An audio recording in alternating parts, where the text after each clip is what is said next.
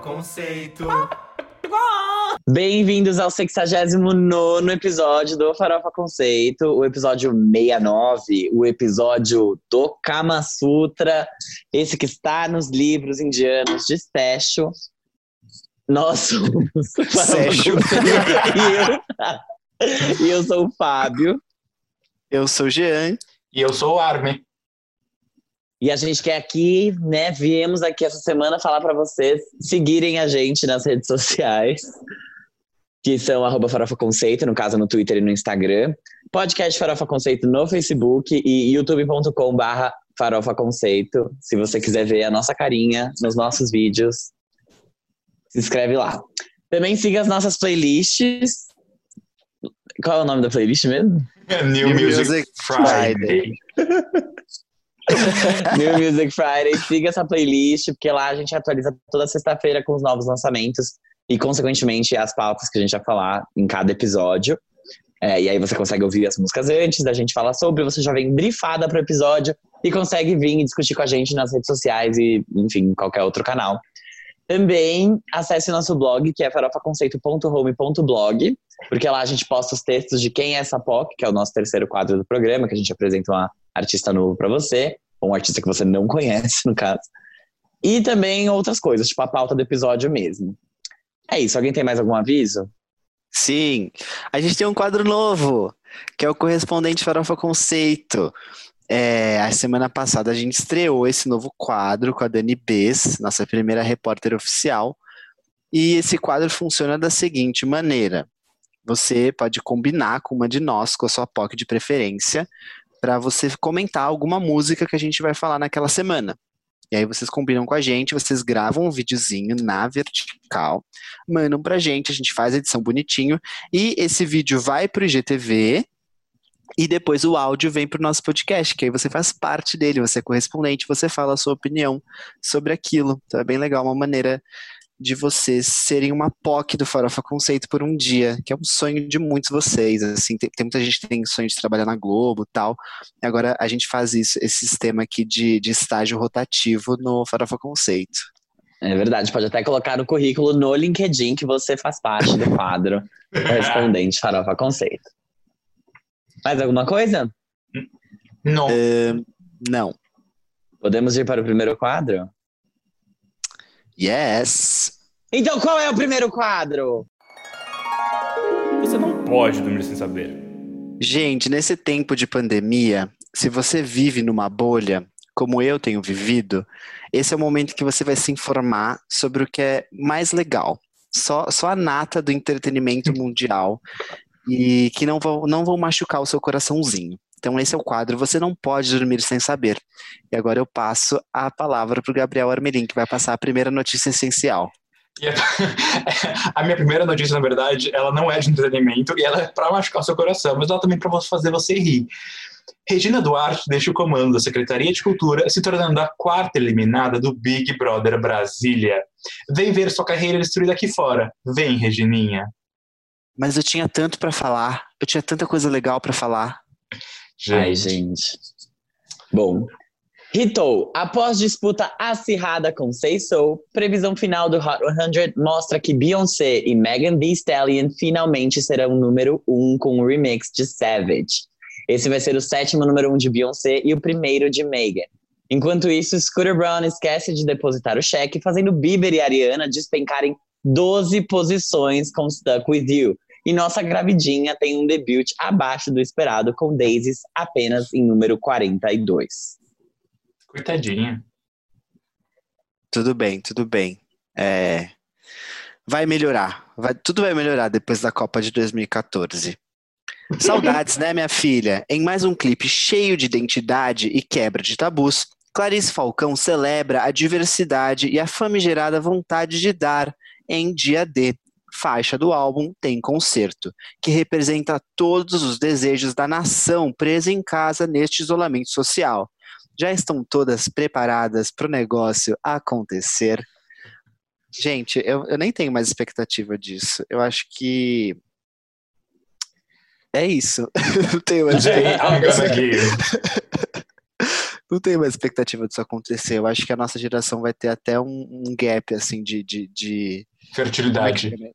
De fertilidade, de criança. É o que o planeta tal. precisa, né? A gente precisa dar uma esvaziada. Já tá um pouco over capacity. Pior que é. Não transe, adote. Fatos. Ou transem com proteção e adote. Também funciona. Mãe de todas as mamães. Kelly Clarkson e o The Kelly Clarkson Show foram indicados a sete Daytime Emmy Awards esse ano.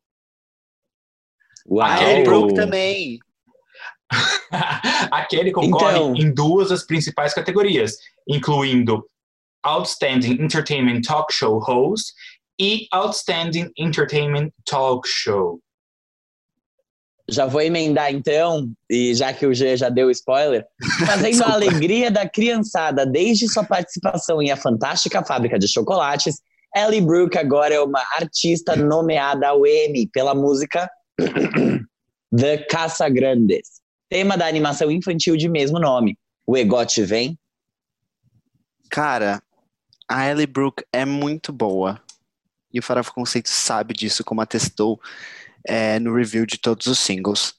Depois de tempos desaparecida, Lorde dá sinal de vida em e-mail enviado para seus fãs e revela que está trabalhando em sua nova Bíblia com Jack Antonoff, o mesmo produtor e compositor que ajudou ela na obra Melodrama. Segundo a artista, o material está bom para caralho, mas devido à quarentena vai demorar um tempinho a mais para que esteja tudo pronto. Vem aí. Será que vem aí? Ai. Então, eu tava, eu- era uma, uma pergunta que eu ia fazer para vocês porque eu não me lembro. Eu, eu- eu lembro que o Jack Antonoff veio à tona, tipo assim, ele, eu lembro do melodrama e ele trabalhou com a Taylor no Reputation, né? E no 1989. Ele trabalhou com ela no 1989 também? Também. Yes. Ah, Se eu não me engano, ele trabalha com ela desde a época do Red, viu? Em algumas faixas pontuais. E aí depois, 1989, ele entrou como um dos principais produtores.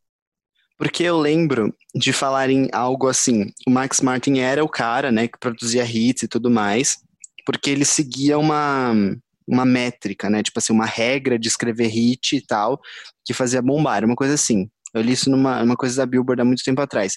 E aí meio que o Jack Antonoff veio, tipo, para quebrar isso e mostrar que também dá certo de outras maneiras. Mas eu achei isso interessante, eu, eu, não, eu não lembrava do 1989. Uhum.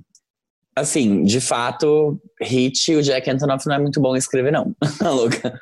Porque se você for comparar, o Max Martin, a fórmula dele é impecável. Ele sempre tá no top 10 com alguma coisa. O Jack Antonoff é um pouco mais raro. Ele trabalha com gente muito grande e ele é bem aclamado, mas difícil hitar. Ele é Entendi. meio indie, assim, tipo, não indie sonoramente, né? Mas tipo. Ele é mais alternativo, é essa palavra que eu queria falar.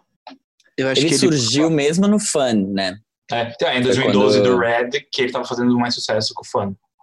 Isso, e aí ele tem um projeto dele que é o Bleachers, que inclusive, se vocês ouvirem Bleachers, vocês vão ver que, tipo, que o Bleachers é, é tipo o, a, a agência experimental dele, que ele vai lá, faz tudo, aí ele faz primeiro no Bleachers, vê como é que fica, aí ele vai lá nas cantoras e faz com elas. Então, tipo, você ouve as coisas delas, se você conhece Bleachers, você fica, nossa, isso aqui é muito Jack Antonoff, isso aqui é muito Bleachers. É a Charlie XX. Sim, no Pop 2. ah, mas voltando. Promessa é dívida. No seu aniversário de 18 anos, Maísa cumpre o que falou ano passado e tuitou um palavrão. Abre aspas, foda-se caralho. Mas é tudo. Tudo. Provando que não é pouca coisa, Maísa recebe parabéns de ninguém menos que Selena Gomes em sua live. Eu não sei nem dizer quem eu amo mais. Gente, foi muito incrível. Ela foi chorou linda tanto, coitadinha. Ai, foi fofo demais. Selena Ela falou Gomes, que o sonho dela- fada. Ela pedia muito pra Puma, né? Tipo, ai, por favor, manda ela falar comigo. Que saudades da minha cantora. Há exatos 15 anos, Rihanna lançava Pon the Replay, sua primeira música de trabalho, e dava início a uma das maiores e mais memoráveis carreiras do mundo pop. Atualmente mais preocupada com o número um nos charts de calcinha e lingerie, Rihanna conseguiu 14 números uns na Billboard Hot 100, ganhou Grammys e se tornou uma das empresárias mais bem-sucedidas da atualidade. 14? 14. Ela é uma das pessoas com mais, mais número um na história da Billboard. Olha, Caraca. será que ela consegue passar a Mariah? Se ela continuar lançando sua calcinha e sutiã, a resposta é não. Enfim. Ela precisa de uma música de Natal, né? Ou então ela precisa de um feriado pra chamar de, tipo, dela, sabe? Assim. A Rihanna é a pessoa mais não Natal que eu acho que existe no mercado musical, sabe? Tipo, é que nem, sei lá, o, algum rapper, o Drake lançar uma música de Natal. Eu acho que pra ele faria até mais sentido do que pra ela. Ela ia estar fumando maconha debaixo da árvore. Não sei. Gente, ia ser muito engraçado isso. Ia Ela mesmo. ter uma música de Ano Novo, sei lá. Ano Novo é um feriado meio We found love. libertinagem. Cia diz que colocou os pisos da sua casa com os lucros de Dusk Till Dawn, parceria com Zayn. Uau, querida. Ela comprou sua mansão com os lucros de Titanium, as cortinas com Perfume e o piso com Dusk Till Dawn. Deu pra pagar a cortina com perfume? Surpresa. Aparentemente. Gente, Eu, quando eu tava lá, sei lá, 2014, acho que foi, 2013, 2014, eu ouvi um podcast em que ela já falava isso. Tipo, ela já falava, Sério? tipo, ah, é, porque com, com essa música aqui que eu escrevi pro Florida, eu comprei, eu comprei esse sofá ali, tipo assim, falando coisas desse tipo. Eu ficava assim, Deve ser muito legal, né? Você tipo, ter essa memória afetiva. Cada móvel da sua casa se relaciona com alguma coisa do seu trabalho. É, eles devem ter Lembro- o nome da coisa. O sofá Wild Ones. A cortina perfume. Eu lembro A que nesse podcast, ela falou, tipo, eu mandei a letra pro Florida, tal, de Wild Ones, não sei o que, e eu falei, eu não quero cantar nessa música. Aí eu só mandei a demo pra ele. Aí quando eu fui ver, ele tinha feito a música com a minha voz. Aí eu fiquei, que? Como assim? E o cara faz a música sem você deixar. E ela falou, ah, já tava pronta a música. E, ah, tá bom. Ela deixou. Parceira, porque ela podia processar, mas tudo bem. É, Gente, pra que processar se ela pode ganhar ganhar mais dinheiro. como intérprete e como. tipo, eu fiquei Ela tá puta, tô acreditada? processando, mas. Ela tá, ela é super acreditada. Sério? Eu Acreditada não sim. lembro disso. Wild One featuring Cia. Exatamente, featuring si. é que talvez ela não tivesse, depois ela, tipo, amado. Já pegou seu alvejante pra passar pano? Desocupada, web diva Lana Del Rey esquece seus livros de poesia que ninguém vai ler e publica nova carta aberta no Instagram, rebatendo críticas e afirmando que não é compreendida. Lana afirma que não foi sua intenção criar rivalidade, mesmo citando diversas artistas femininas, e volta a mencionar Ariana e Doja Cat em Alfinetada. Abre aspas, se as mulheres que mencionei não querem se associar comigo, tudo bem para mim. Fecha aspas. Após a nova publicação, a Zilia Banks do Tumblr deu um follow em Ariana Grande e mostrou que seu clima árido não está pronto para chuvas. Ai, gente. TV Fama, me contrata! Eu vou adorar esse tipo de coisa na frente de uma TV em rede nacional. Cara, eu tenho tudo. Qual o nome do apresentador do TV Fama? Não sei, eu conheço ele como ok, ok. Ok, ok. Adoro. Esse não desiste do osso. Ryan Murphy disse que quer fazer um reboot de Glee com Leah Michelle, Beanie Feldstein e Ben Platt. É vontade Adoro- de sopar em loirinho, brincadeira. Eu adoro todos os envolvidos, mas assim, Não precisa fazer um reboot de. Glee, né? Faz outra coisa, amiga. Faz outra coisa. é, tem coisas que você tem que deixar o tempo delas, entendeu? O Ryan Murphy não é uma pessoa, além de ser a pessoa do Glee, ele não é a pessoa do American Horror Stories. E American Crime Story. E Hollywood agora com a Netflix. Ele, Ele faz- realmente tá sem criatividade na- durante a quarentena, né? Sim. Tipo, Ah, e fez Queens. Scream Queens, gente. Sim. A série de terror mais gay da história. Ah, eu Não, adoro Scream. Queens. Ariana Grande é tudo. Emma Pose tem sido também. super aclamado também, Sim, não é? Tem, tem Pose. Ele fez várias coisas. Pose foi bem aclamado, é, The principalmente em atuação. não é? Politician, ele faz muita coisa. Ele tá com, se eu não me engano, é, cinco ou dez projetos assinados com a Netflix.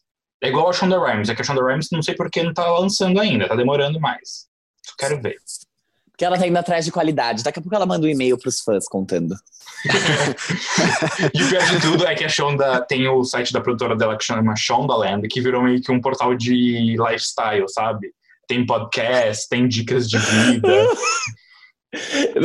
Ai, meu Deus, tá bom então. Ah, e tem Field também que o Ryan Murphy fez, que é. que tem a. É uma história de tretas de Hollywood, mas foi. foi essa flopou. Tanto que nem se sabe se vai ter segunda temporada. Enfim, vamos pro próximo quadro, né? Vamos, chega disso. Qual é o próximo quadro? Giro da semana. Gente, agora a gente está no Giro da Semana, que é o quadro que a gente faz uma apanhada do que rolou na semana do mundo pop com os lançamentos de música. Mas antes, a gente sempre começa pelas menções honrosas, aquelas músicas que a gente vai ser mais breve na discussão. Quem vai abrir hoje pra gente é o Jeanzinho. Jean, me ouve? Sim, tudo certo por aqui, Fábio. É, a gente começa com The Weeknd e Doja Cat, que depois de fazerem burburinho na internet, acabaram de lançar o remix de In Your Eyes. A música é o terceiro single do aclamado álbum After Hours, do The Weeknd, que já conta com dois número uns na Billboard Hot 100, Heartless e Blinding Lights. Doja acabou de ocupar o primeiro lugar do chart com um remix de Say Soul com a rapper Nicki Minaj. É com você, Fábio Del Rio. É, Doja Cat atualmente também disputando o número um do chart de cancelamentos da internet com Lana Del Rey, pau a pau ali. Vamos ver quem se dá melhor nessa disputa. Próxima menção vai ser com a Arme. Arme, tá me ouvindo? Oi, Jean. Oi, Fábio. Tudo bom, queridos? Escuto sim, tá tudo bem aqui do meu lado. Muita chuva e muito frio, mas vamos falar aqui então da próxima menção de hoje, que é o novo single da Cia, que a gente acabou de comentar agora no quadro Você Não Pode Dormir Sem Saber. A gente estava esperando tanto, né, gente? Esse momento finalmente chegou. A Cia então deu esse pontapé inicial no seu nono álbum de carreira. Nono álbum, gente, quanta coisa, né? Minha nossa. Ela lançou então esse single. Together. Só que assim, não é só um single e não é só um álbum, também vai ser um filme. Parece que esse filme vai ser uma adaptação de um conto que se escreveu lá em 2017, opa, 2007, desculpa, e que conta a história de uma mulher que está se adaptando à sobriedade e que descobre que será tutora da sua meia-irmã que é autista. A vontade da Cia em dirigir um filme nasceu após ela dirigir o clipe de Chandelier, uma das suas maiores músicas. Ela fala sobre essa vontade desse, desse projeto né, desde aquela época. A faixa foi escrita pela Cia e pelo Jank Antonoff e veio com um videoclipe super colorido que conta com a parceira fiel da Cia, a Mary Ziegler, que faz os clipes da cantora desde Chandelier, em 2014. A atriz Kate Hudson também participa desse vídeo. A música e o filme estavam previstos para serem lançados em setembro, mas agora com essa situação super chata, né? Essa pandemia que a gente está vivendo, a data tá para ser confirmada. Assim que a gente tiver mais notícias, a gente volta com vocês. Fábio? Muito bom, Armin, muito bom, hein? Se cuida, usa máscara. E agora, Gente, eu amo que eu me sinto apresentando a SPTV. de casa. Ai, César. Tudo. No, no Você Não Pode Dormir Sem Saber, eu era o ok, ok lá do TV Fama. Agora eu sou o César Tralli. Então, só pra vocês verem a versatilidade aqui de Cusco, porque hoje eu estou vestida igualzinho o Cusco. Vocês não vão conseguir ver porque isso aqui é um podcast, mas eu tô. Enfim, nossa próxima menção honrosa é sobre Power, o novo single da MC Love Me Like You Do. Sim, ela mesma, Ellie Goulding, acaba de divulgar mais um single de seu quarto álbum de estúdio.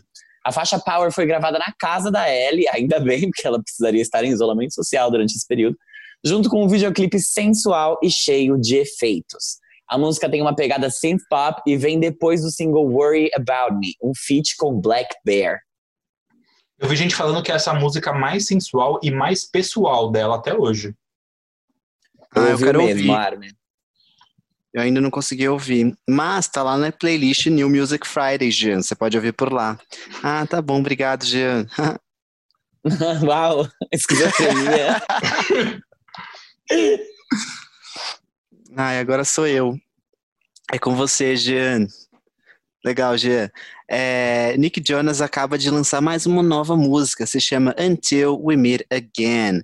A 18ª edição do The Voice, que acabou agora, teve o Nick como jurado, e ela terminou essa semana. Na final, ele apresentou essa faixa inédita, que é uma homenagem aos profissionais da saúde trabalhando para a gente conseguir vencer o Covid-19. O Nick gravou a apresentação em um campo aberto e o vídeo transmitido na TV conta com imagens dos profissionais trabalhando. Priyanka Chopra, que é a esposa do Nick, aparece no final do vídeo. A carreira solo do Nick Jonas estava em ato devido à volta da banda Jonas Brothers. Eu gostei de falar isso, sabe? Porque é o contrário. Tipo, eu não tô falando, ah, Jonas Brothers tá em ato porque o Nick Jonas. Não, é o Ah, contrário. sim. É, só errou que é boy band, né? Não é banda. Mas tudo bem. Dá Fale pra como gente quiser. relevar. Fale como quiser. Ai, gente. A próxima menção de hoje, entonces, é o novo. Quer dizer, tem muitas novidades, né? Não tem uma novidade desse, desse querido cantor, ator, empresário, filósofo, aqueles começou a inventar um monte de palavras. Mas, enfim, É. teve muitas coisas sobre o artista Ben Platt essa semana. O show solo dele, é, ao vivo em Nova York, que foi gravado em setembro do ano passado no Radio City Music Hall, está disponível na Netflix.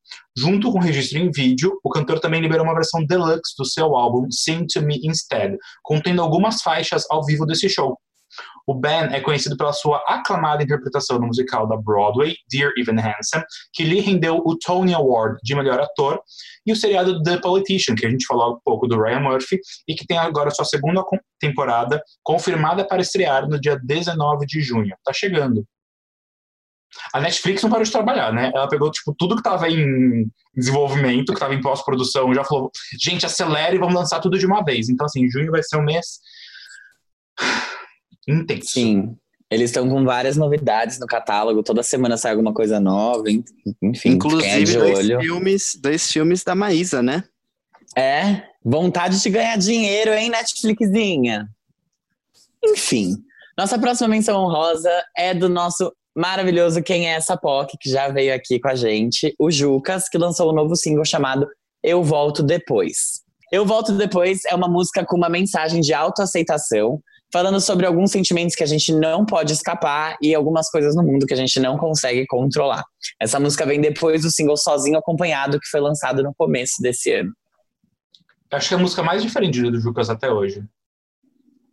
Eu Também gostei achei. bastante, sabia? Fui lá nas redes sociais dele aclamar. Gosto bastante do Jucas. Gosto, gostei muito dessa música. Acho que foi uma grande faixa. Arrasou, Juquinhas. Arrasou Saudades. beijo. Jucas. Saudades. Se cuida. Se cuida. Gente, eu falei pra vocês, né, que o episódio 69, ele seria um publi pra Tove Lo. E ela E- fez bem a, a linha bem informada, ouviu o 68 e decidiu relançar o álbum dela, né? Mas vai, Gê, conta pra gente. Exatamente, a gente cumpre os nossos contratos de publi, mesmo que eles sejam a longo prazo, né? E a Tove Lo lançou a Paul Prince Edition do Sunshine Kitty.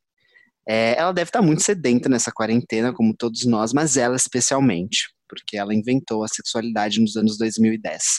E por isso ela resolveu nos presentear com o relançamento do álbum Sunshine Kitty, agora na versão Paul Prince Edition. Nessa versão, ela adicionou singles soltos, Bikini Porn e Passion and Pain Taste the Same When I'm Weak. E as novas Sadder, Better, Cooler e I'm Coming. Nos remixes temos Are You Gonna Tell Her, que é uma parceria dela com o MC Zack, e agora com o remix do Heavy Baile. Para celebrar o lançamento, ela liberou o clipe de Sadder, Better, Cooler, que é uma animação bem bonitinha, por sinal.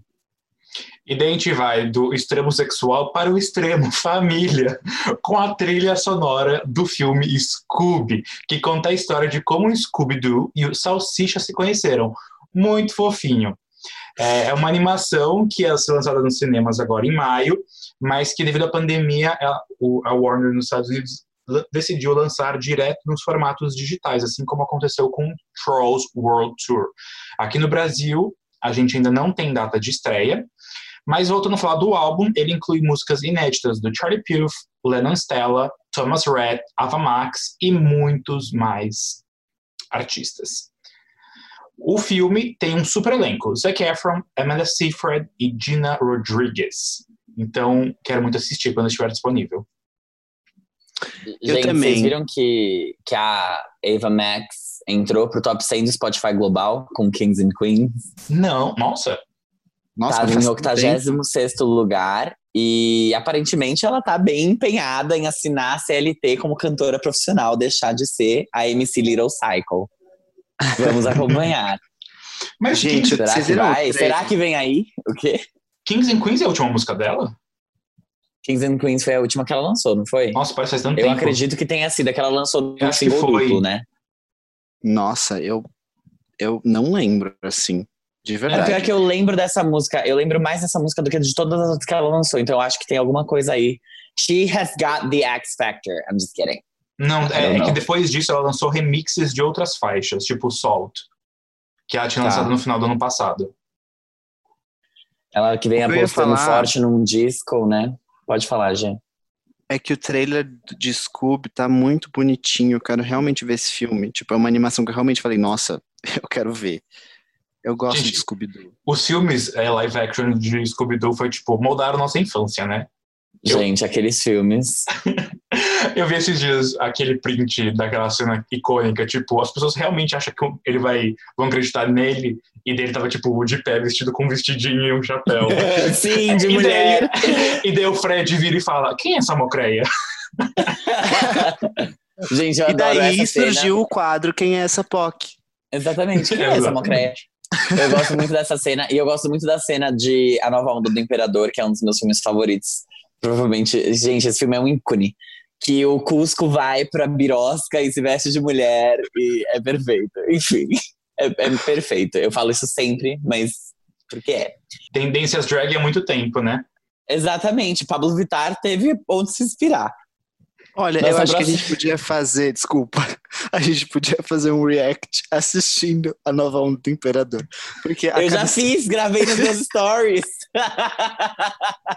é perfeito. Marieta Severo, Puxa a alavanca! Ela, ela tá- acho que foi o auge, assim, dela. Tipo, cara, essa dublagem, é, sei lá, dá, um- O, dá o um... Dá Celton um... Mello tá incrível nessa dublagem. A Marieta Severo tá incrível na dublagem. Tipo assim, gente, o Celton Mello é o Cusco. tipo, caralho! Sabe, é- esse filme, o que foi esse, esse elenco? Quanto que a Disney investiu nisso? Tá perfeito! perfeito, perfeito. Cusco! Enfim, posso ir pra próxima menção? Vocês vão me interromper de novo assim que eu começar? Tá louca? Nossa próxima menção honrosa é o novo álbum do Silva chamado Ao Vivo em Lisboa. E ele foi feito depois do Silva fazer seis apresentações no Cine Teatro Capitólio de Lisboa em março de 2019. Ele lançou esse registro ao vivo dos shows através de um álbum, e nele a gente tem algumas versões das músicas do álbum brasileiro e outras músicas antigas do cantor. Parece que esses registros estavam lá faz muito tempo já com eles, né? Afinal, faz mais de um ano desse show. E ele tava em casa, esbarrou com o arquivo, tipo, com a pasta com os áudios, e falou: Hã, vou lançar isso daqui. E lançou. Não tem nada pra fazer? Tá ótimo. Chocada. Enquanto isso, o Lorde só manda e-mail pros fãs, né? Nem pra soltar uma demo, essa fodida. Mas tudo bem. A banda Outro Eu acaba de lançar um single pra vida inteira. Esse single foi composto pelo Mike Túlio, que é um membro da banda, junto com a Ana Caetano, da dupla Ana Vitória. O último trabalho do duo foi o lançamento Ensaio Acústico, que é um EP de 2019. O Outro é uma banda que, que ficou famosa naquele reality show da Globo, Superstar. Sim. E eles E fazem eles- umas músicas super delícia. Eles têm um- uma música com a Sandy chamado Ai de Mim, que é muito boa. Muito boa, maravilhosa, Ai de Mim. Eu adoro Ai de Mim. Eles têm uma outra música também, é desse álbum aí da, que a Armin mostrou, que é muito boa, não lembro o nome agora, mas é bem legal. É outro eu. E eles é têm- homônimo. E eles têm um- uma parceria com a Ana Vitória já, que chama Outrória, que é uma junção de Outro Eu com Ana Vitória. Mas a música é muito boa, apesar do nome. Ela é muito boa. Eles saíram da mesma edição que teve Melim, né? Ou não Eu foi? acho que sim. Eu acho que sim. Ah, porque Melim também fez uma música com a Sandy, né? Gente, a Sandy fez música com tanto, to- tanta gente. Ela fez. Foi aquele álbum de lembrando. duetos dela. Sim, é. O, da, o do, com Melin foi no álbum de duetos dela. Que ela tem, tipo, oito faixas com todo mundo. Isso. Eu ia, eu tava pesquisando aqui pra confirmar o negócio, mas eles namoram o Mike Túlio Quem? e a Ana Caetano.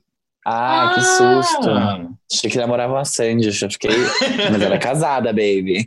Acho que você tava informado. Eu acho que é isso, eles namoram, pelo que eu tô vendo aqui. Que Nossa, demais, o que álbum, legal. O projeto e o álbum Nós, Eles da Sandy é tudo. Eu amo. Eu Tem adoro. isso a música com Ana Vitória é incrível pra me refazer. Pega aqui, ó. Pega aqui. Queria contar uma história pra vocês antes da gente ir pra pauta real oficial. Porque eu acho que ela, ela tem muito a ver com a, uma das músicas que a gente vai falar, inclusive a música que a gente vai abrir a pauta. Que é uma história que foi um dia que eu tava lá, o diabo chegou pra mim e disse: Você não vai conseguir. Você não vai passar pelas tempestades.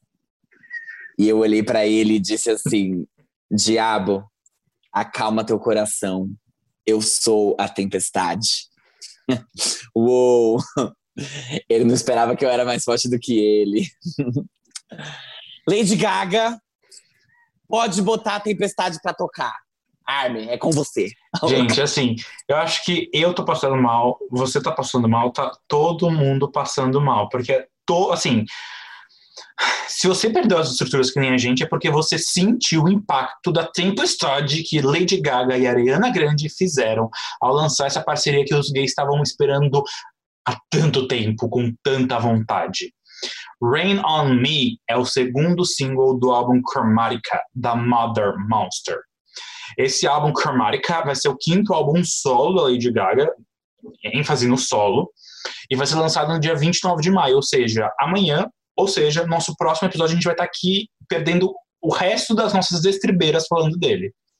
Essa música sucede o single Stupid Love, da Gaga, que ela lançou em fevereiro, se não me engano, ou em março, e Stuck With You, que é a última música da Ariana, single número um, parceria dela com Justin Bieber.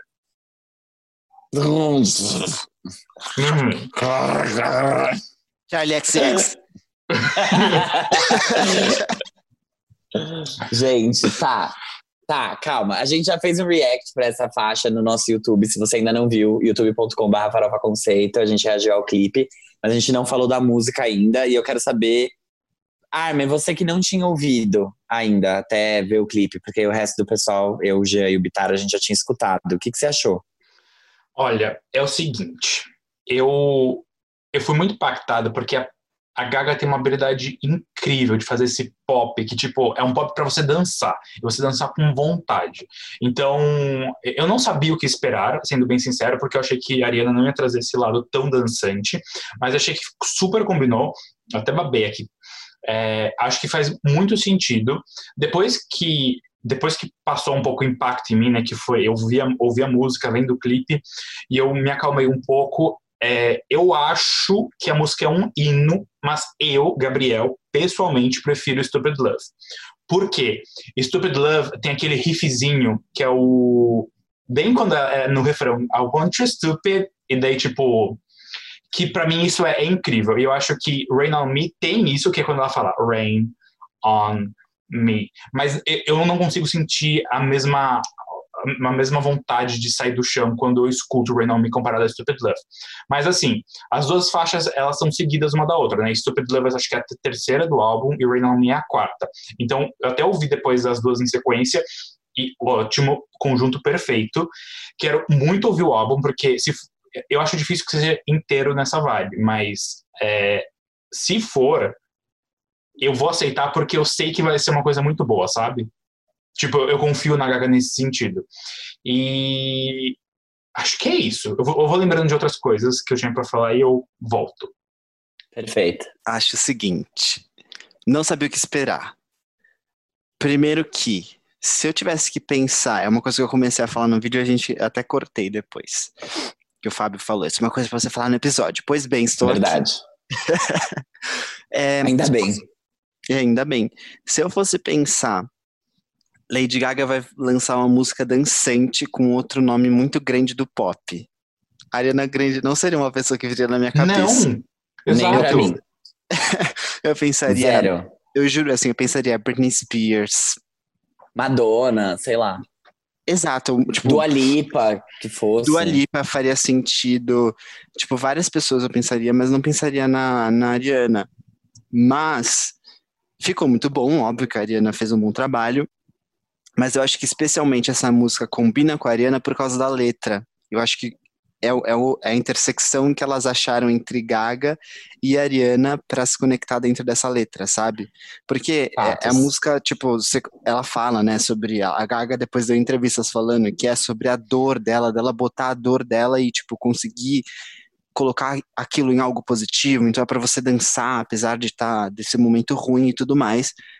E, enfim, né, essa é a história da vida da Ariana, né? Tipo, várias coisas bad aconteceram com ela e ela conseguiu transformar isso através do trabalho dela em coisas que, que fizeram bem para ela, que foram positivas. Então, destaque para a letra, que eu gostei muito e fez muito sentido no, no cenário da vida das duas. Gostei Sim. que é um, que é uma coisa muito dançante, que é muito legal. Tem, entendo o que o Armin falou, tipo, talvez o álbum inteiro não seja assim, mas eu acho que vai ser. Tipo, eu acho que vai ser uma pegada de álbum meio do Alipa, tipo, tipo assim, uhum. muito, toma isso. Transportando para a cromática. Exato. Nossa, é uma coisa que eu quero muito ver, a questão de que ela criou um conceitão, né? De tipo, do país, ela das criou cores. Um planeta. Exato, o país, vi. né? E eu quero, eu quero ver muito isso dentro do álbum, como que ela vai trazer e fazer essas quebras dentro. Mas desculpa, a gente eu pode voltar. Que... Não, imagina, é que eu, você falou disso, tem um Twitter que tá falando sobre, sobre tipo, quem seria cada pessoa dentro do cromático. A Jackson vai ser a secretária da cultura de cromático. Aí, tipo, a Shakira é a ministra das Relações Exteriores. A Nicki Minaj é a secretária da Defesa. Tipo, ministra da Defesa. Sapatada. Eu, eu vi que a Angelina Jolie entrou com um pedido para adotar uma criança de cromática e foi negado. Tipo, achei eu quero tudo muito esse Twitter. É muito, tá muito bom. bom. E eu achei isso, assim, eu achei, eu achei dançante, achei muito boa. Eu, eu entendo o que o Armin falou, tipo, Stupid Love é uma coisa muito Lady Gaga, assim, eu gostei muito disso, mas a parceria é muito especial. Eu quero, Sim, eu quero realmente ver o que, que ela vai fazer com Blackpink, eu acho que vai ser muito bom. Nossa, vai ser tudo. Eu acho também. Nossa, eu acho, porque é, Blackpink, eu já gosto muito da parceria delas com a Dua Lipa. Eu acho que é make-up muito, muito, muito boa. Tipo, eu fico em choque com aquela música. Tanto que ela entrou na Hot 100 sem nem ser single, tipo, e a Dua Lipa, sei lá, só tinha New Rules dentro da Hot 100 antes disso. Então foi muito, achei muito boa. E sobre essa música em especial, eu também tava assim, e era legal porque eu falava com todo mundo e saiu, saíram alguns leaks, na verdade. E aí eu tenho vários amigos que ouviram e falaram, tipo, amigo, tá tudo bem, tipo, não é, não é ruim, não, não se preocupe. Porque a Ariana Grande já vinha sem fazer pop há muito tempo, né? Ela tava fazendo R&B, ela tava fazendo coisas mais voltadas pro hip hop. É, e aí me preocupou um pouco porque a Gaga tem essa... A única vez que a Gaga talvez entrou um pouquinho mais perto do R&B foi quando ela fez jazz, a louca. E, e isso, infelizmente, Tony Bennett não foi uma coisa que os gays gostaram muito. E com The Cure também, só que The Cure tá mais pra Tropical House e é uma ótima faixa, eu adoro The Cure. Só que eu, eu tava aflito. E quando saiu, eu achei muito boa. Eu adoro o Rain on Me. Tudo desse álbum, não tudo, tá? Mas grande parte do que eu vejo nesse álbum me lembra muito o que ela tentou fazer no art pop, só que foi visto como um pouco é, pretencioso demais, até porque ela era pretenciosa demais. Ela soltava tweets tipo álbum da década. álbum da década 2013. Tipo, coming. E assim, ela já fez isso com Born This Way antes, então ela tinha muito isso de caramba, eu estou fazendo arte. E, e com cromática eu acho que ela tá menos nessa vibe arte. Só que ela realmente voltou pro pop com tudo. É, o Art Pop é um álbum que ele envelheceu como um vinho, porque ele, na época que, que saiu, acho que a gente tava com uma coisa mais, mais afim de ouvir Katy Perry, o, o álbum dela lá, o Prism, ou mesmo Bangers da Miley Cyrus do que o, o próprio art pop. Com certeza. Mas as, hoje em dia as músicas são assim, eu ouço aquele álbum e fico, caramba, ele é muito bom. Tipo, é realmente muito bom. GUI é muito boa.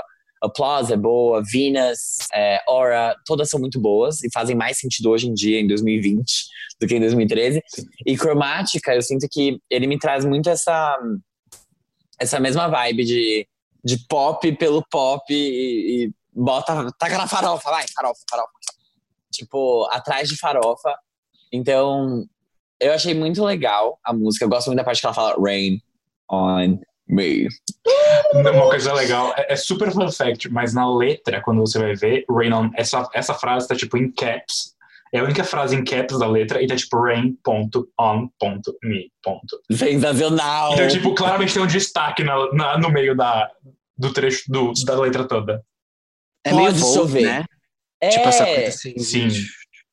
E eu adoro quando ela faz essas coisas, porque ela, ela, por exemplo, tem a faixa do Art Pop que é Venus, e ela fica Venus. E é tipo, é sensacional, essa parte, tipo, Venus. E eu gosto, eu quero que a Ariana Grande venha, a Ariana Grande não, a Lady Gaga venha aqui no meu morro e diga até mais, porque ela vai construir a cromática topia, aonde eu moro, como Cusco faria. E, e, eu adorei a participação da Ariana Grande de verdade, acho que ela tá com vocais ótimos, adorei o clipe, isso dá pra ver lá no React. Mas não vejo essa parceria acontecendo com mais ninguém. Eu acho que esse- isso que faz ela especial, sabe? Porque a Ariana Sim. Grande, ali, eu falo, cara, não, não poderia ser outra pessoa, sabe? Tem algumas parcerias que é tipo, ah, tá, sabe, tanto faz, não, não precisa. Mas essa, em especial, eu falei, olha, arrasaram, arrasaram muito. E eu só tenho que aclamar, não tenho nem o que dizer. Eu espero que esse álbum Cromática venha vingar a Gaga do pop pra ela ver que ela ainda pode fazer pop, ser aclamada e ter sucesso comercial. Porque, Mas sei lá, eu sinto que ela. É que eu sinto que depois do art pop ela deu uma desacreditada, sabe? Ela ficou meio. Ah, Mas você diz, tipo, ela ninguém mesma. né? entende. Ah, Eu entendi, acho que certo. ela, ela. É Eu porque acho deu que foi por isso que ela foi tão. é, Por isso que ela explorou tanto outras coisas, né? É, ela exato. foi pro jazz, ela foi de pro Deus. rock country. E a Gaga, assim, eu sinto que ela precisava de novas referências também, porque tava todo mundo tão fixado no que ela tinha feito antes, em, em todo o sucesso, especialmente o sucesso que ela fez antes, que ela precisou sair e falar assim: olha só, tô fazendo isso aqui que vocês já acham que não vai fazer sucesso mesmo, então foda-se, sabe? Vai tomar no cu! E não a Lady Gaga, essa é a Lady Gaga falando pra gente. A Lady Gaga tem é mais do que meter no meu cu, brincadeira. Mas é. Eu acho assim que pra ela, sensacional a era cromática tá com tudo. Eu gosto mais dessa faixa do que de Stupid Love, diferente da Army. Porque Stupid Love eu achei um pouco mais repetitiva. Essa daqui eu fico, ai, tudo bem, sabe? It's okay by me. Engraçado, eu Então acho é que as isso. duas faixas têm uma fórmula bem parecida, sabia? Muito parecida, muito parecida. Muito.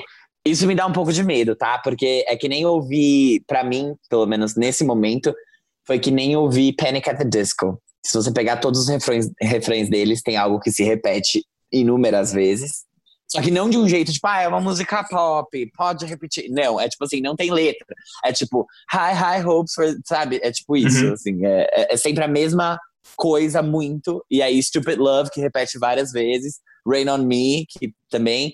Mas, por enquanto, não me incomodou. Eu acho que a, a Gaga escreve muito bem. Não que o Brennan Urie não escreva bem. Ele escreve bem, mas é que a Gaga, eu acho que tem um time que permite que ela se explore melhor liricamente. Até pelo que a gente já viu antes que ela fez. Até porque o Brandon álbuns. Urie, tipo, o Panic! the Disco é só ele, né? Que nem Paramore com Hayley Williams. exatamente. Ele é. Que isso, Paramore não é só Hayley Williams.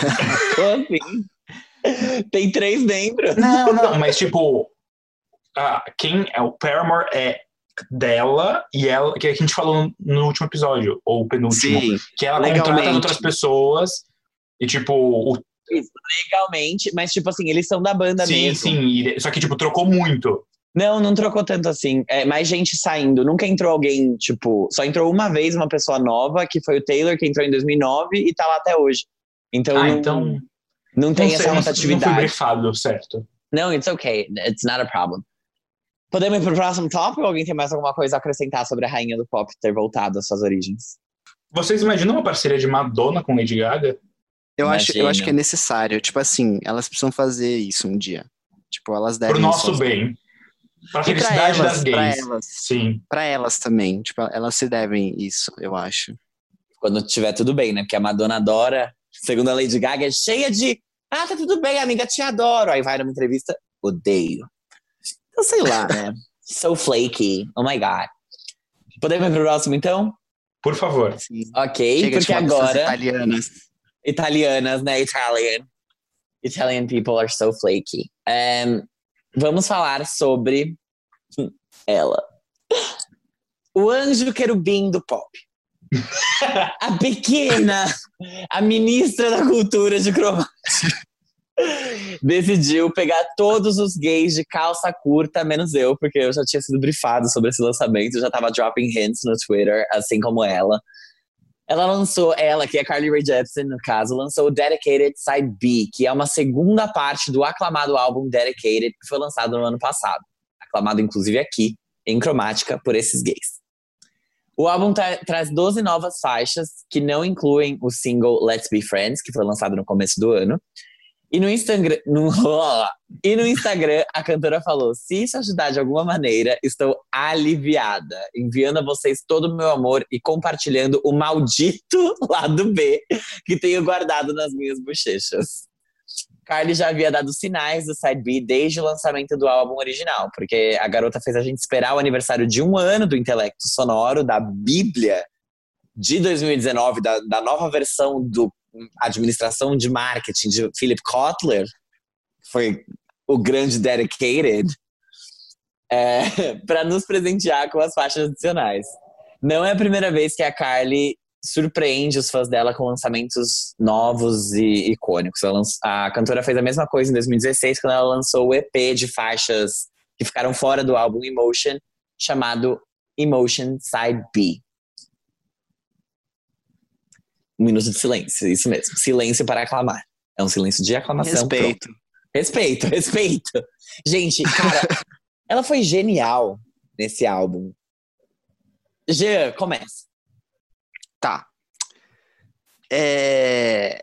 Ela foi genial Cara, nesse álbum. Ela, ela foi genial nesse álbum. Ela foi muito genial nesse álbum. Ela foi perspicaz. Primeira coisa, que eu reparei. Óbvio, todo mundo reparou nisso. Nossa, nossa, Gia, que especial. Você, que olhos, né, que você tem. Eu gostei muito que no Dedicated ela tá de costas e no Side B ela tá de frente. Side C por dentro, é um raio-x. Assim que sair, a gente vai ver todos os órgãos de Carly Rae. Ah, é tudo de algodão doce dentro dela. Imagina, é. Então, Dedicated Side, side B. Eu essa gosto foto, muito. Desculpa, essa foto dela tá no booklet do Dedicated, sabia? Ô, ah, louco, entendi. reaproveitou. E aí seria legal se, tipo, no original fosse. Entendeu? Fosse o contrário. Tipo, vocês entenderam o que eu quis dizer. Faz sentido. Sobre o Dedicated. Eu acho que não, G.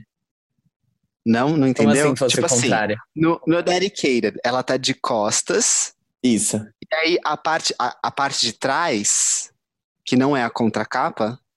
Né? Ah, né? tá, sei. Ela de frente. Uhum. Aí no, no side B, ela é de frente. É o contrário. Ah, sim. tá, tá, agora sim, agora fez sentido. No é Dedicated ela tá bota do, e depois ela tá vou botar. do Carliverso. É, eu gosto muito do Dedicated original. Eu acho que ele é um álbum muito positivo e tal. Só que focando no side B, ela, tipo, eu achei ela muito amorzinho, assim, tipo, muito, ai, tô me apaixonando, bem fofinha, bem delicada, bem menininha, é, bem galera, é, e eu gosto disso, assim. Mas, eu não sei se é porque eu ouvi poucas vezes ainda, mas eu acho Dedicated mais icônico. As letras me marcaram mais, sabe? Tipo, é, sei lá, é, Drug Like Me, não sei o quê, tipo, foram músicas que ficaram mais na minha cabeça.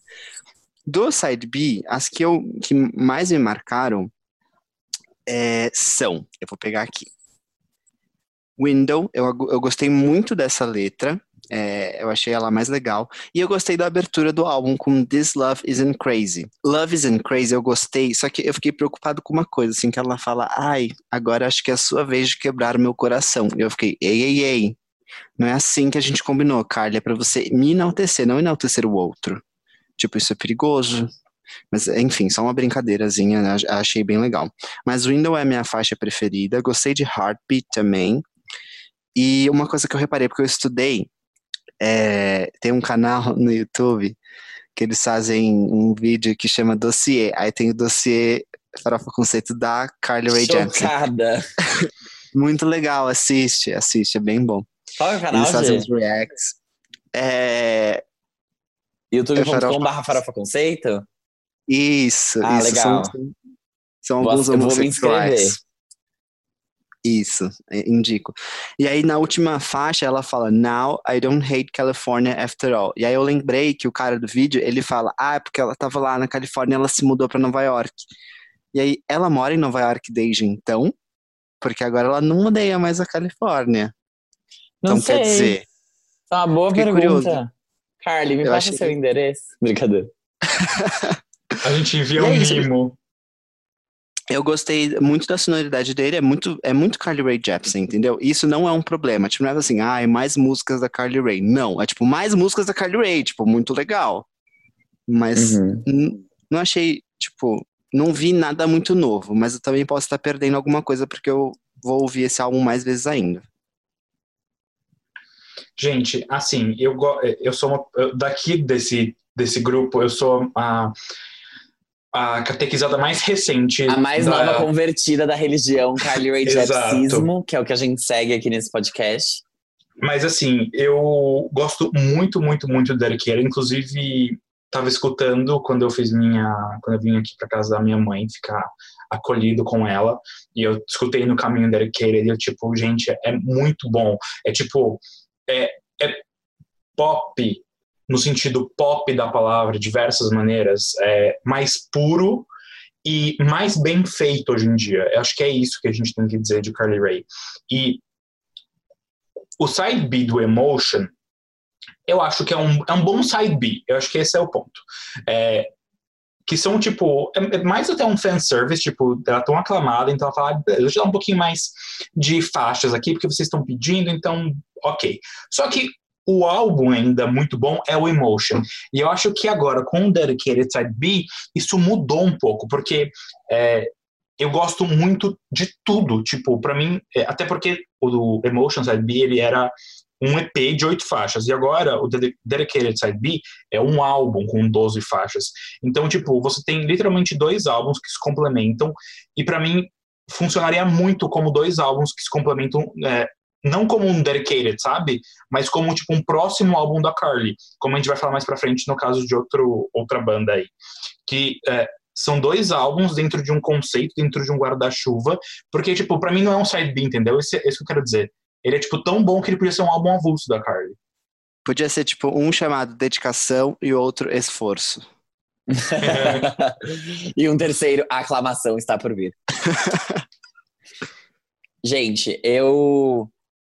Ahn, por enquanto, tá? Falando sobre aclamação, esse é o álbum que tem a maior score dela, só que é user score no Metacritic. Ele tá com 9,8. E ele só, só tem duas críticas de veículos oficiais, uma com 90, outra com 80. Ele precisa de pelo menos quatro para ter uma nota agregada. É, então ele ainda tá sem nota no Metacritic, talvez ele nem tenha, enfim. Mas é, esse álbum tá sendo considerado de fato um álbum da Carly Rae Jepsen, é como se ele fosse o, sei lá, nem sei quantos álbuns ela tem mais, o quinto álbum dela. É porque ela tem o Tug of War, o Kiss, o Emotion, Emotion. é, Dedicated e Dedicated Side B. Então, esse está sendo considerado o quinto álbum dela mesmo. Tem algumas considerações, acho que positivas e negativas para ele. Eu não acho. Eu gosto muito do Emotion, muito. Acho que esse foi o álbum que me fez abrir os olhos para para Carly Rae Jepsen passar a acompanhar ela de novo. Eu vi quando ela lançou I Really Like You, só que eu fiquei um pouco, ai, não é bom, sabe? Tipo, não- o que, que é isso? Ela tá tentando fazer a mesma coisa que ela já fez antes, com ela tá tentando ser pop, não é legal. Só que não era aí- isso, né? não era isso. E, tipo, depois que eu ouvi tudo, I Really Like, eu acho maravilhosa. Pra mim é uma das melhores faixas do Emotion. É tipo, sabe? Gay burra, gay burra. É a Carly Jepsen pra mim. E falando, você é uma gay ingrata, burra, burra, burra. E, e então hoje eu vejo. Hoje eu vejo, por isso que eu parei de cancelar artistas, por isso que eu perdoei a Anitta, porque não dá pra gente acertar sempre. E eu vejo isso mais, é, de forma mais clara agora. Só que, é, esse álbum, por, por ele ser um side B, são faixas que não entraram no dedicated normal. Então já é natural que talvez ele não seja tão icônico quanto o, o dedicated normal.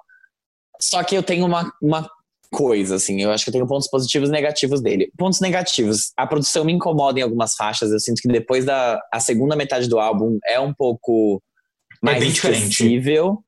Acessível. É, ela tem uma coisa estranha e a voz dela em algumas faixas eu fiquei, caramba, essa produção aqui não tá bom. Isso aqui parece que já já vai microfonar aqui no meu ouvido.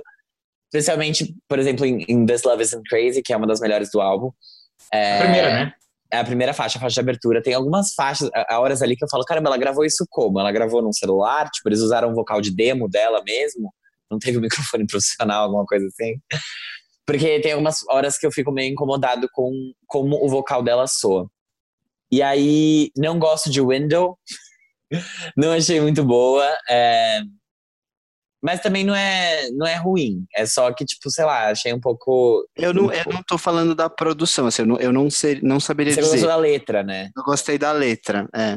A letra eu gostei também, mas na, assim, como faixa, ritmo e tal, eu achei meio infantil.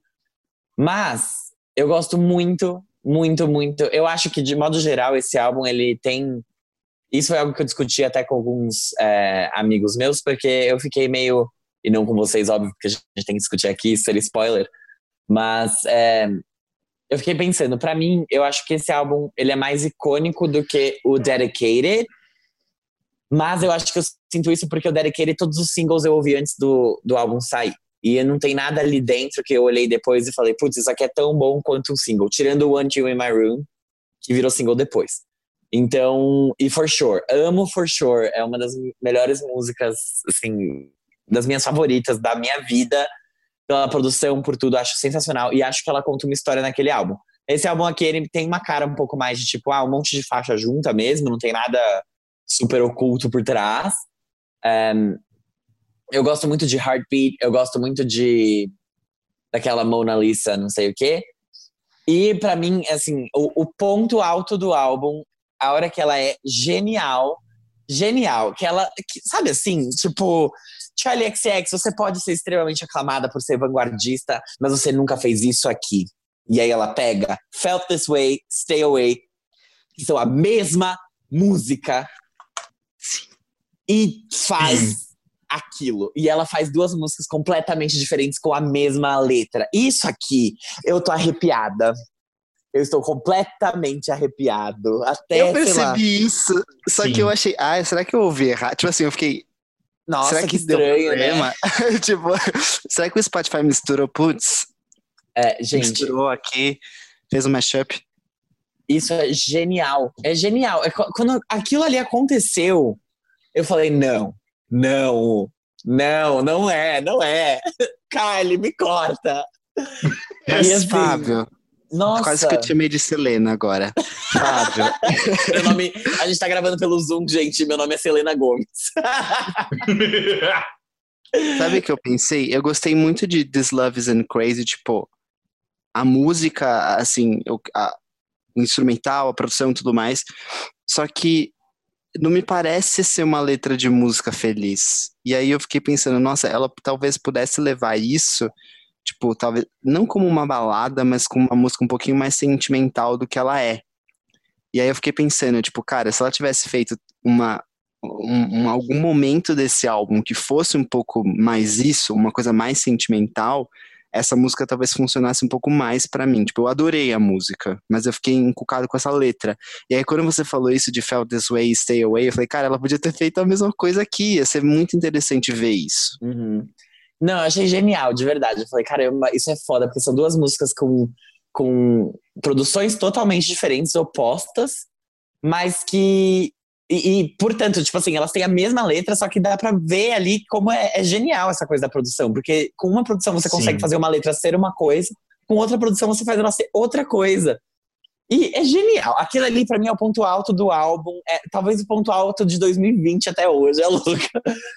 Tudo bem, Rain on Me, tipo assim, super icônica, mas, cara, fazer isso só no álbum de Rejects mesmo, aquele, só no álbum de, de Side B, porque acho que é muito pretens, muita pretensão. E é muito foda. Isso é muito foda. O que eu gosto muito no Side B é que ela deixa ainda mais claras as influências de pop, disco dos anos 70. É, Sim. Porque eu, eu sinto que no Dedicated, em algumas faixas isso existe, só que em outras faixas é, é um pouco mais do mesmo, sabe? É um pouco mais de anos 80, coisa que a gente já tinha visto ela fazer antes no Emotion. É, e por isso talvez eu goste mais. E esse daqui ele tem mais faixas extremamente radiofônicas e comerciais. E aí, eu sou uma gay vendida, uma gay que gosta de uma farofa. Então eu acho esse aqui um pouco mais. que ele me entrega um pouco mais disso. É, Concordo. mas eu amei, Fábio. assim, super. Fala, G. Não, eu tenho uma pergunta pra te fazer. Me conhecendo, e no momento agora eu gosto mais do Dedicated do, do que do Dedicated Side B. Se eu continuar ouvindo Dedicated Side B, Side B, eu vou gostar mais de qual álbum? Nossa, G, não sei. Difícil. Não sei. É, essa foi uma pergunta muito difícil. Você gosta do que no, no, no Dedicated, normal? Tipo, o que, que você olha pra aquilo e fala, isso aqui é foda? Eu gosto, tipo, o que me pega mais são as letras, assim. Eu gosto muito de, tipo, eu gosto muito de Julianne, que abre o álbum com aquela coisa muito. Julianne. Eu gosto de, de Party for One, é, No Drug Like Me. Não sei, eu não sei dizer. É, tipo assim, eu- esse foi um álbum que quando eu pensei, tá, o que, que eu vou falar no, no Farofa Conceito? Eu fiquei, não sei o que eu vou falar. Porque eu gostei, tipo, eu gostei dele, é isso, tipo, Sei. Não, Mas eu- assim, sei lá. eu acho que você vai gostar mais do Dedicated ainda, pelo que você Eu também falou. acho. É, porque, na verdade, o que eu gosto mais no, no Side B são as batidas e, a, e como as músicas são mais animadas, talvez, e explodem mais do que no Dedicated. É, tem algumas faixas que tem isso. Ainda assim, tem uma coisa, eu tenho uma coisa com a produção do Jack Antonoff que parece que é sempre algo muito controlado, sabe? Então, por exemplo, a faixa que ela tem com Sim. o Bleachers, tipo, ela estoura, mas ela estoura, mas ela estoura aqui. Tipo assim, não é uma coisa. É uma estouradinha, tipo. É, não é, é um tipo, fire, é aqueles fogos de artifício silenciosos, sabe? Que não, Isso. não faz barulho. Exato. Tipo, você tá vendo ali que tem uma coisa, tipo, tem um show, e era pra estar te causando algo. Só que você, você para e pensa assim, nossa, isso aqui poderia estar me causando algo a mais do que isso, Sim. sabe? Tipo, poderia ter, ter tido. E eu gosto muito de música que história. Por exemplo, eu gosto muito de Into You, porque pra mim é uma música que, tipo, nossa, na hora que ela vai, ela vai, entendeu? All the Time da Zara Larson, na hora que ela vai, ela vai. E as músicas que tem a produção do Jack Antonoff, na hora que elas vão, você fica. Como assim? Porque você foi, mas você foi, tipo, sabe aquela montanha russa que você acha que você vai cair, vai dar um frio na barriga, e na hora você só, tipo, ah, foi legal, tipo, foi bom, mas não, não fiquei Ah, com tanto foi nada na barriga. super. Exato, nada que eu super. senti isso. Hum, Uma música que eu, eu achava que ia e não foi. Bad Liar, Selena Gomes. Quando ela, tipo, tá, agora ela vai. E aí não vai. E aí não vai. Só que aí tudo bem, porque essa é a graça da música. É sensa- Essa música é sensacional. Sim. Ela me, ela me dá tantas emoções que me lembra do Rei Roberto Carlos. Brincadeira. Mas é isso, gente. Eu acho que assim, Carly Rae Jepsen, um dos principais nomes do pop atualmente. Queiram aceitar ou não queiram aceitar, não me interessa a opinião de quem não gosta de Carly Rae Jepsen. Não me interessa. Eu acho que se você não gosta de Carly Rae Jepsen, você no mínimo é um gay ruim. Brincadeira. Mas é, eu acho incrível assim, o que ela fez e como ela conseguiu ser uma artista séria, sabe? Tipo, reconhecida no meio é, e pela crítica, mesmo sem ter um mega sucesso comercial que ela já teve um dia e que Sim. fez tão mal, não tão mal, mas assim, esse sucesso comercial é o motivo dela não ser reconhecida hoje em dia e isso é, é algo. Isso é ruim. Tipo, o seu trunfo é a sua derrota, é a sua decaída. Nossa, é então, muito isso. é o caso da. Falamos muito sobre isso essa semana. É o caso da, no backstage. Eu acho que pra ela, ela tá num ponto que ela pode fazer o que ela quiser e ela segue fazendo coisas certas. Tipo, ela é artista, ela, outras- ela tá ali pela arte dela. Exatamente. Diferente de outras bandas que a gente vai falar mais pra frente, que já não tenho. Talvez já não tenha a mesma opinião. Eu não sei se vocês concordam comigo, mas eu acho que ela tá muito amorzinho nesse álbum. Tipo, você falou, ah, são só, são só faixas, tipo, dentro do álbum. Mas eu acho que todas giram em torno de um relacionamento. Parece que. Não de um relacionamento só, mas de uma temática, tipo, de. Gosto muito de você, preciso terminar com você, mas gosto muito de você. Tipo, sabe, eu, eu senti muito esse vai e volta nesse álbum, Aham. assim. E eu senti que a primeira faixa diz muito sobre isso. Eu não sei se vocês sentiram o mesmo que eu. Não sei se eu senti mesmo que você, Gê, mas eu acho que super válido. Eu, eu acho que sim, sabe? Pensando agora nas faixas, sim. É que pra mim o Dedicated ele tinha um storyline muito certo, sabe? Tipo, Julian, Sim, me apaixonei e no fim eu estou aqui siriricando porque eu não tenho ninguém. Então, Party for One. ali no DJing, pandemia, sozinho em casa. Então, Mas é engraçado, porque ne- nesse, no side B, eu consigo ver uma, um storytelling, mas não de story, mas tipo um music telling. Eu consigo Sim. perceber ah, como que hum, as faixas mais é, radiofônicas são as primeiras, isso. e depois, tipo, e depois ela vai pegando outras influências e ficando um pouco mais acolhida, sabe? Exato, exatamente. Isso eu vejo muito claro, é aquilo que eu falei pra vocês. Tipo, a primeira metade do álbum e a segunda metade são moods diferentes, e isso muito por conta da produção. Sim, exato. Acho bem legal. Ai, ai Cardi. Nossa. Yes, rain on me. Me. Quero muito comprar os, os físicos do Emotion e o Sides Bs. Eu tenho Emotion. Você Ah, quer? sim, ele foi lançado no Brasil, né? O Side B? Não, não, o Emotion. O Emotion foi. É, eu comprei na Saraiva, É, mas- tava na, na seção de religiosos. Eu não tô nem brincando. Gente, não estou brincando, estava lá religiosos, Emotion, a Bíblia do pop. Deve ter sido alguma gay que trabalhava certeza. na Saraiva e fez isso. E daí pergunta: Olha, eu tô procurando um CD da Carly Rae Jepsen, eu não tô achando. E daí a gay fala: É porque não tá em pop, tá em religião. É, Você tá olhando Exato. É porque se você procura a Bíblia do pop, me admira, você tá olhando em pop e não em religiosos, né? Talvez você ache nessa sessão. E eu espero que essa gay tenha sido promovida, porque ela fez certo. Certíssimo. Próximo tópico? Yes, porque a Isa lançou uma música como Major e essa música se chama Let Me Be the One. E não é apenas uma música, é uma faixa que faz parte de uma campanha criada pela ONG Humanity Lab Foundation e a Agência de Refugiados da ONU, a Acnur, que busca dar visibilidade à causa dos refugiados no mundo. A música foi lançada com um videoclipe que foi gravado antes da quarentena e que conta com a participação de refugiados da Síria, Venezuela, República Democrática do Congo. Para celebrar o lançamento, a Isa e o Major fizeram uma live, onde a cantora cantou as suas músicas e apresentou Let Me Be The One pela primeira vez. A data escolhida para o lançamento foi o Dia Mundial da Diversidade Cultural para o Diálogo e o Desenvolvimento, um dia bem específico que eu não fazia ideia que existia. É, Existe, existe muitas datas específicas. faz, fez jus ao conceito da música. E ela, ela- o clipe também, como eu falei, já foi lançado e tá muito lindo o clipe. Recomendo que lindo, né? assistam. Gente, assim, é, eu quero começar falando que eu tô esperando o governo criar o dia da latinidades, lesbiandades, diversidades, trans, gays, trans, travesti, travestis, transcultural, marginal. Casa. É, eu tô esperando criar esse dia pra gente poder lançar a música do Farofa Conceito nesse dia, pra arrecadar fundos pra todos esses grupos.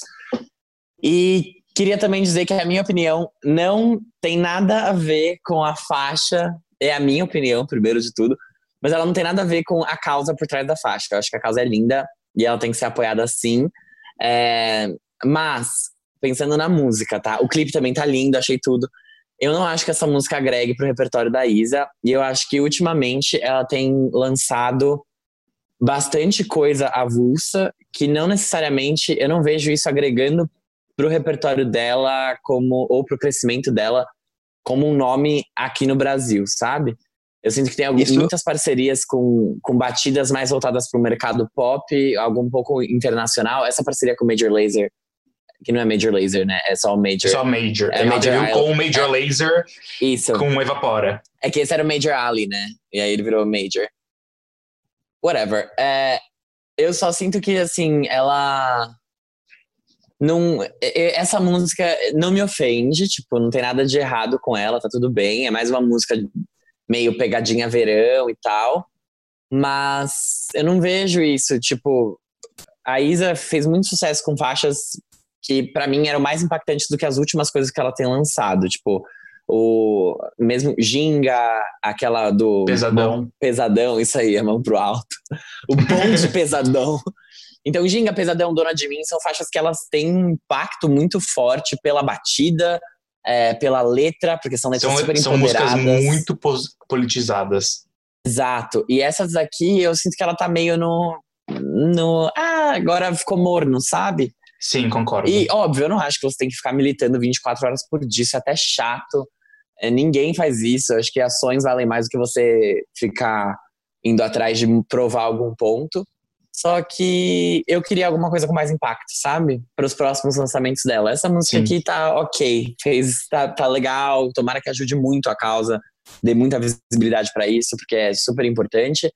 Mas eu espero que a Isa comece a pegar mais firme no, nos próximos lançamentos, sabe? Porque Brisa é uma faixa de verão, Meu Talismã é uma balada que é legal, tipo, não é ruim, ela só eu só acho assim que muito do que a Isa tem lançado dá para você pegar, olhar e falar, ah, é legal, mas não é isso, que é o que ela já fez antes, sabe?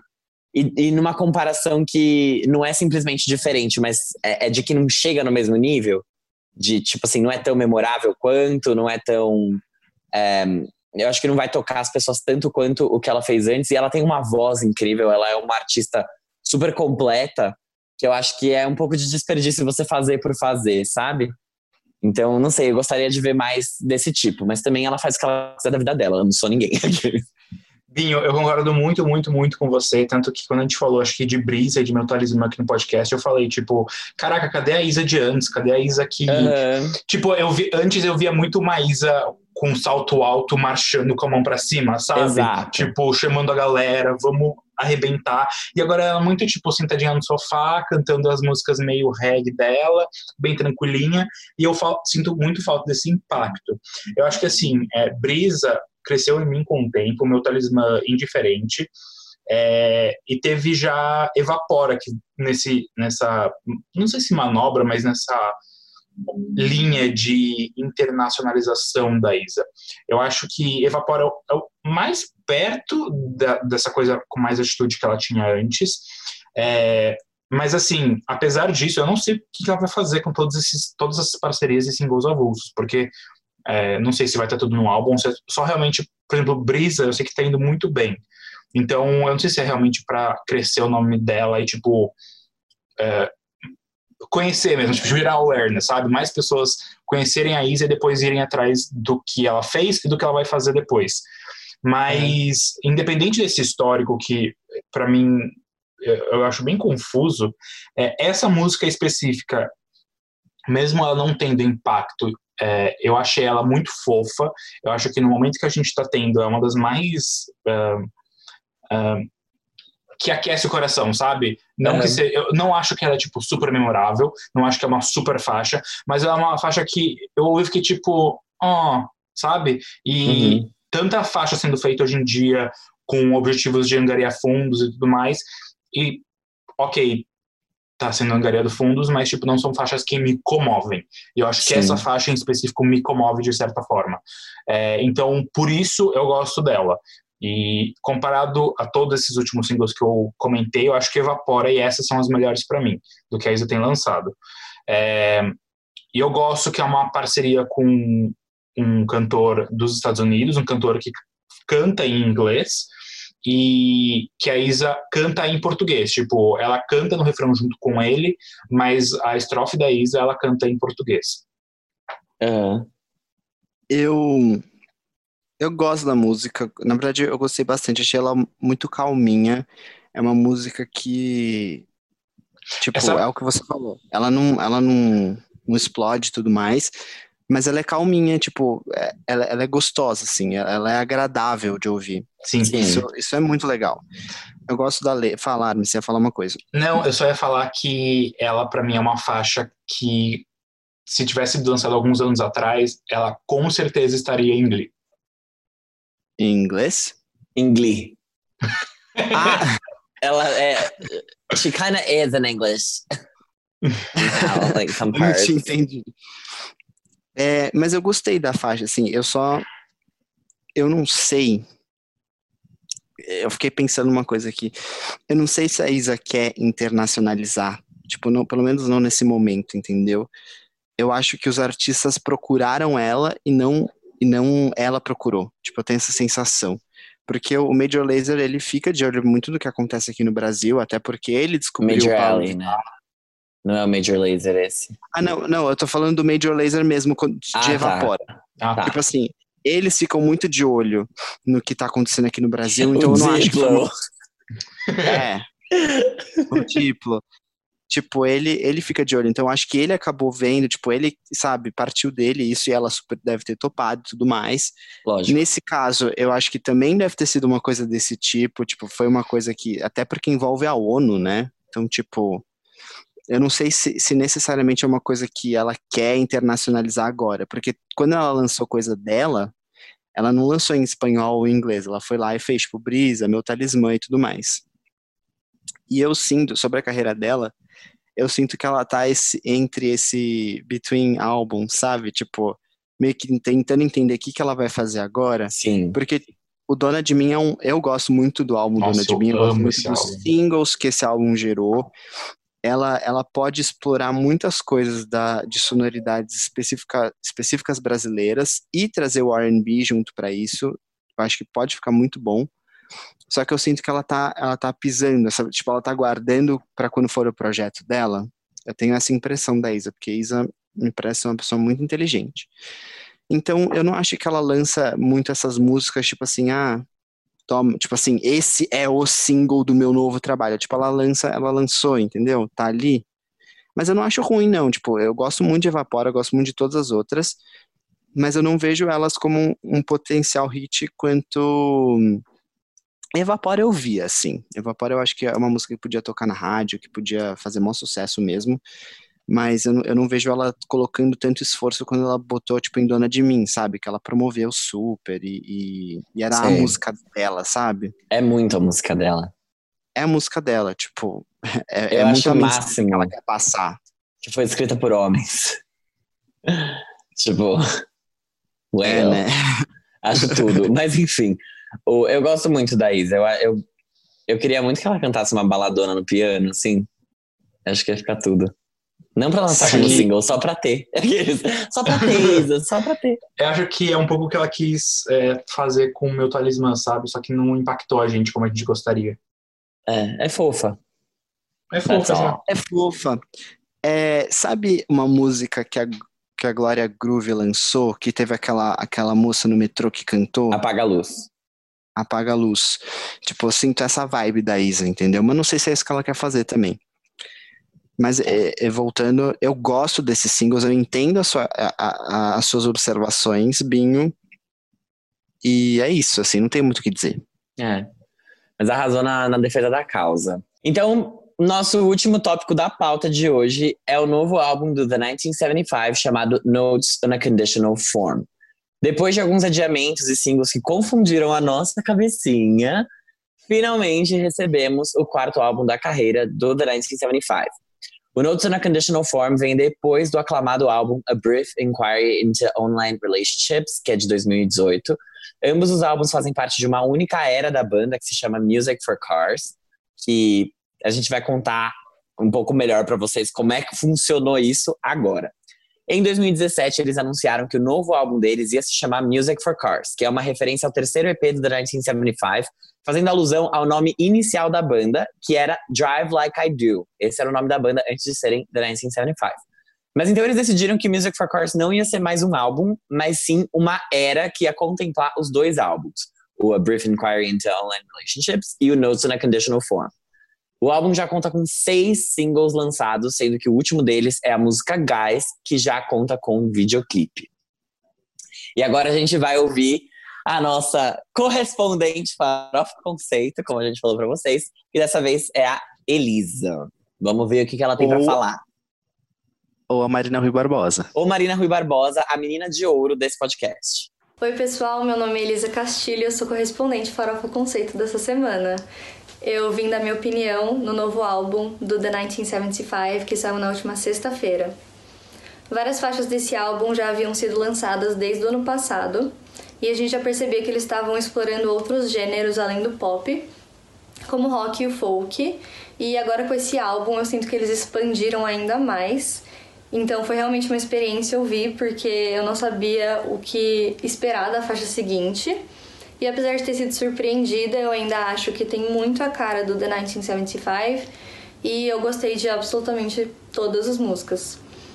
Uma das coisas que eu mais gosto na banda é que todas as letras são escritas pelo vocalista, Mary Healy, então tudo tem uma história por trás, tanto de assuntos da vida pessoal dele quanto assuntos globais. Inclusive, uma das faixas que eu mais gostei é a Guys, que é a última faixa do álbum que conta da relação deles como banda. E a letra é muito bonita, então uma dica que eu dou é prestar atenção nas letras. O álbum também tem algumas faixas que são só instrumentais, que na minha opinião também estão entre as melhores e também são as mais legais de dançar. E apesar de ser um álbum longo, de 1 hora e 20, ele é muito gostoso de ouvir. E é isso, muito obrigada. Beijos. Muito obrigada, Elisa, por mandar sua opinião pra gente. Como o Jean disse, se tiver algum lançamento que vocês quiserem comentar, vocês mandam aqui pelas nossas redes sociais. Vocês avisam a gente que vocês querem mandar alguma coisa e a gente vê como é o melhor jeito de pegar isso com vocês. Mas então, é, quem quer começar? Vocês querem que eu comece? Qual vai Não. ser? Eu vou, eu vou Eu começar. não quero ser o primeiro. E não, eu começo, eu começo, porque eu sou de vocês aqui, eu com certeza sou o que menos escuta e o menos conhecedor de 1975. É, isso eu não sou grande conhecedor do assunto, como Eu não adoro essa falo alguns episódios. Gente, merch farofa conceito com frases não sou grande conhecedor e outras icônicas desse podcast. é, ela tá sumida, né? Assumida, né? Whitney Houston. Eu amo que a Armin vai ser muito a rainha do, do merch, porque, tipo, os melhores vão ser os dela. É verdade. É, mas enfim, é, eu gostava do primeiro, não do primeiro, né, do segundo álbum deles, que chama 1975, mas foi um álbum que, estranhamente, eu ouvi menos conforme o tempo. Eu, eu perdi o apreço que eu tinha por eles. Quando eles lançaram o segundo álbum, que é o, o terceiro álbum, desculpa, né, que eu esqueço que tinha um primeiro, é, eles lançaram o terceiro álbum, que era o A Brief Inquiry into Online Relationships. é, o que acontece é que eu fui tentar escutar o álbum e eu falei, caraca, não, tipo, sei lá o que aconteceu na época, e eu ignorei. Todo, eu simplesmente comecei a ignorar The 1975. Então, para eu poder dar a minha opinião sobre é, agora o Notes on a Conditional Form, eu fui lá e reescutei os dois álbuns completos para eu parar e entender. Então, tenho alguns pontos, eu vou dar algumas, é, algumas opiniões que incluem o Brief Inquiry into Online Relationships. É, eu acho que é o seguinte, eles foram muito pro... é, eles experimentaram muito, muito. Tipo, eu acho que tem uma diferença grande entre os dois álbuns que é, esse, o agora, o Note on Education Form, ele tem, tipo, muita coisa de todos os lados. Então, a gente tem o pop, a gente tem uma faixa de rock, tipo, pesada ali no meio, a gente tem várias faixas instrumentais, e eu acho que quando você para e, e você tem uma hora e vinte disso, é uma coisa que acaba sendo. é, eu, pelo menos, não consegui pegar toda essa harmonia e essa amarração no álbum. É, e isso é uma coisa muito estranha que eu vou falar, mas foi um álbum que me deu dor de cabeça as duas vezes que eu escutei. Isso nunca tinha acontecido na minha vida. Tipo, eu chego nas três ou quatro últimas faixas, eu tô tipo, acho, não sei se é, por ser muito longo, mas eu fico. E, eu, e foram dias separados, tipo, momentos diferentes, eu estava em humores diferentes e eu fiquei com dor de cabeça duas vezes. Isso é muito estranho, eu sei. É, então, eu gostei muito do Brief Inquiry e eu acho que ele é um álbum muito. Ele tem uma hora, ele, apesar de ser longo, ele é conciso e ele tem tipo uma coisa muito boa ali dentro. E eu não consegui sentir esse, ter esse mesmo sentimento agora com Notes of Conditional Form. Eu acho que eles quiseram trazer mais coisas e eu não sinto que eles conseguiram trazer todas essas coisas é, de uma maneira que ficou tão bem é, desenvolvido, sabe? Parece até um pouco esquizofrênico em alguns momentos. É, e é isso. Perfeito, Armin. Muito legal você ter compartilhado seu ponto de vista com a gente, como, como se você já não fizesse isso toda quinta-feira. É, tá, então eu vou falar e o G ficar por último, tá? É, esse álbum, eu sinto que ele faz parte do curioso caso dos artistas que se perdem no conceito. Vocês já viram esse filme? Talvez não. Mas Sim. ele acontece. É, essa era Music for Cars, eu acho que foi utilizada muito é, por eles para falar justamente sobre temas que eles escolheram. São conceitos por trás dos álbuns, né? Então, enquanto o primeiro álbum deles, o da 1975, é algo que tem letras muito fortes, tem músicas muito boas. Pra quem quiser ouvir, recomendo ouvir Robbers, que é muito legal. Chocolate, que é a mais famosa desse álbum. É, e o segundo álbum também tem essa coisa de falar um pouco mais sobre relacionamentos, falar um pouco sobre talvez uso de drogas e, e um pouco de saúde mental, que é o I like it when you sleep because you're so beautiful yet so unaware of it. So unaware of it. São nomes grandes. É, ele é muito bom também, para quem quiser ouvir esse álbum, recomendo Change of Heart, Somebody Else. E, e ele explora sons diferentes já do, do que o primeiro álbum Sim. fez. Então, eu acho E que a legal... missa, né? Tem uma missa no meio desse álbum, If I Believe You. If I Believe You é maravilhosa, gente. De verdade. Nossa, Vale é, muito a essa pena. música é incrível, saudades dela. Eu me sinto rezando. É muito, muito. É, eles, eles já exploram sons diferentes a cada álbum. Isso que eu acho legal deles é, é essa coragem de talvez sempre crescer um pouco mais e se reinventar um pouco mais. Outra coisa que eu gosto muito é que eles sempre têm uma faixa de abertura do álbum, uma intro que se chama The 1975. Todo álbum deles tem isso. Em cada álbum ela é diferente e ela meio que set the tone pro álbum, sabe? Ela meio que diz como vai ser aquilo que você está prestes a ouvir. Então a primeira tem um pouco mais de pop rock, a segunda ela tem alguns sintetizadores, a terceira ela é um pouco mais eletrônica, ela tem um mood um pouco mais é, industrial, que é o que você escuta naquele álbum, porque ele fala, ele se chama Brief Inquiry into Online Relationships, então ele fala sobre relacionamento do ser humano com o mundo digital, muito. Tem uma faixa muito boa que é toda narrada pela Siri, Arme, ou é pelo moço da Amazon? Que deveria ser Alexa, mas é um homem. Enfim, é muito legal. Esse álbum vale muito a pena escutar. E é, é por isso que eu digo que eu acho que eles se perderam no conceito. Porque esse segundo álbum, ele se chama Notes in a Conditional Form, que em português significa notas numa, no modo condicional. Então é sempre conditional form em inglês é o if. Então é tipo se. E é sempre se, se, se, se. Então é muito isso. É, é, ele traz alguns cenários, ele fala sobre futuro, ele fala sobre. Ele traz discussões que são profundas e importantes, sim. Só que ele faz isso de um jeito muito menos coisa do que o que acontece no, no primeiro álbum dessa era, que é o Brief Inquiry. Porque eles. Lá é tudo muito amarrado e é tudo muito genial. O jeito como a coisa acontece naquele álbum é tipo foda, sabe? É, por mais que talvez você não goste das músicas, mas tudo ali faz sentido, se encaixa de um jeito muito bom e agrega muito para contar a história. Nesse álbum eles abusam muito mais no Notes, eles abusam muito mais de faixas instrumentais, como a, a própria Elisa comentou.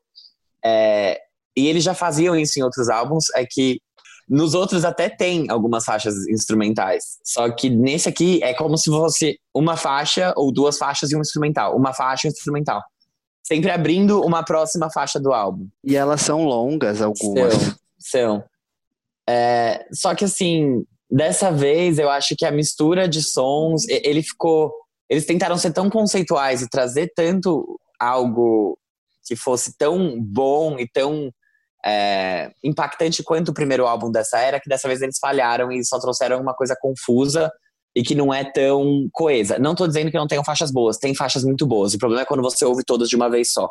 Porque aí é que nem a Armin falou, fica uma coisa que é um pouco maçante por ter uma hora e vinte de álbum. As melhores faixas, as que dão menos dor de cabeça, são as que são só instrumentais, porque as outras que tem, às vezes, algum vocal, alguma coisa ali, você fica meio confuso com o que tá acontecendo. Então, acho que pontos positivos desse álbum são definitivamente os instrumentais, não todos, mas a grande maioria. As faixas que têm influência de country muito boas. E isso eu gostei muito deles terem explorado, porque eu acho que são os pontos altos desse álbum. Algumas outras faixas eu sinto que não faz, não agrega. E, inclusive tem algumas que parecem a mesma. E então, assim, por que um álbum tão longo se você poderia simplesmente ter cortado algumas coisas que são muito parecidas ali dentro, sabe? Sim. Ou ter explorado elas de outras formas. Eu acho que a execução, a ideia pode ter sido boa, a execução não é um 10, definitivamente não. É, nem um 8, eu acho que esse álbum é um nota 7. Tanto que é 7 que a, a nota dele tá 69 no Metacritic. Alô? Assim como no nosso episódio. Ou Exatamente. seja, além da Tove Lo, Além do Low. E tem bastante crítica já, tem 24 reviews. E o, o 1975 vinha numa crescente, o primeiro álbum dele teve 67, Depois o I Like It When You Sleep tinha, teve 75, Brief Inquiry 83 e agora eles caíram para 69. Então, tipo, foi um baque forte. É, foi uma grande queda. E assim, eu sinto que, sim, eles levantam temas muito importantes. A, a faixa de abertura desse álbum é um discurso da, é um discurso da Greta Thunberg, que é uma ativista pro meio ambiente. Então é, é, super importante isso que eles estão falando. A questão é que a forma como foi dito, eu acho que é aquilo. Se perderam no conceito, se perderam em tentar entregar alguma coisa que fosse muito Charlie XX, vanguardista e, e diferente. E na verdade, às vezes você não precisa disso, sabe? Às vezes menos é mais. e eu acho que é, é ruim porque definitivamente é, eu sinto que esse álbum, apesar de ele ter faixas tão boas, ele não tem nada que seja tão bom quanto o álbum anterior e nada que seja tão radiofônico, comercial, gostosinho de ouvir, quanto o outro álbum antes do anterior. Que era um álbum que era mais tipo, ah, tá aqui, tem alguns hits, algumas coisas pra, pra curtir mais à toa. Então, ficou pesado.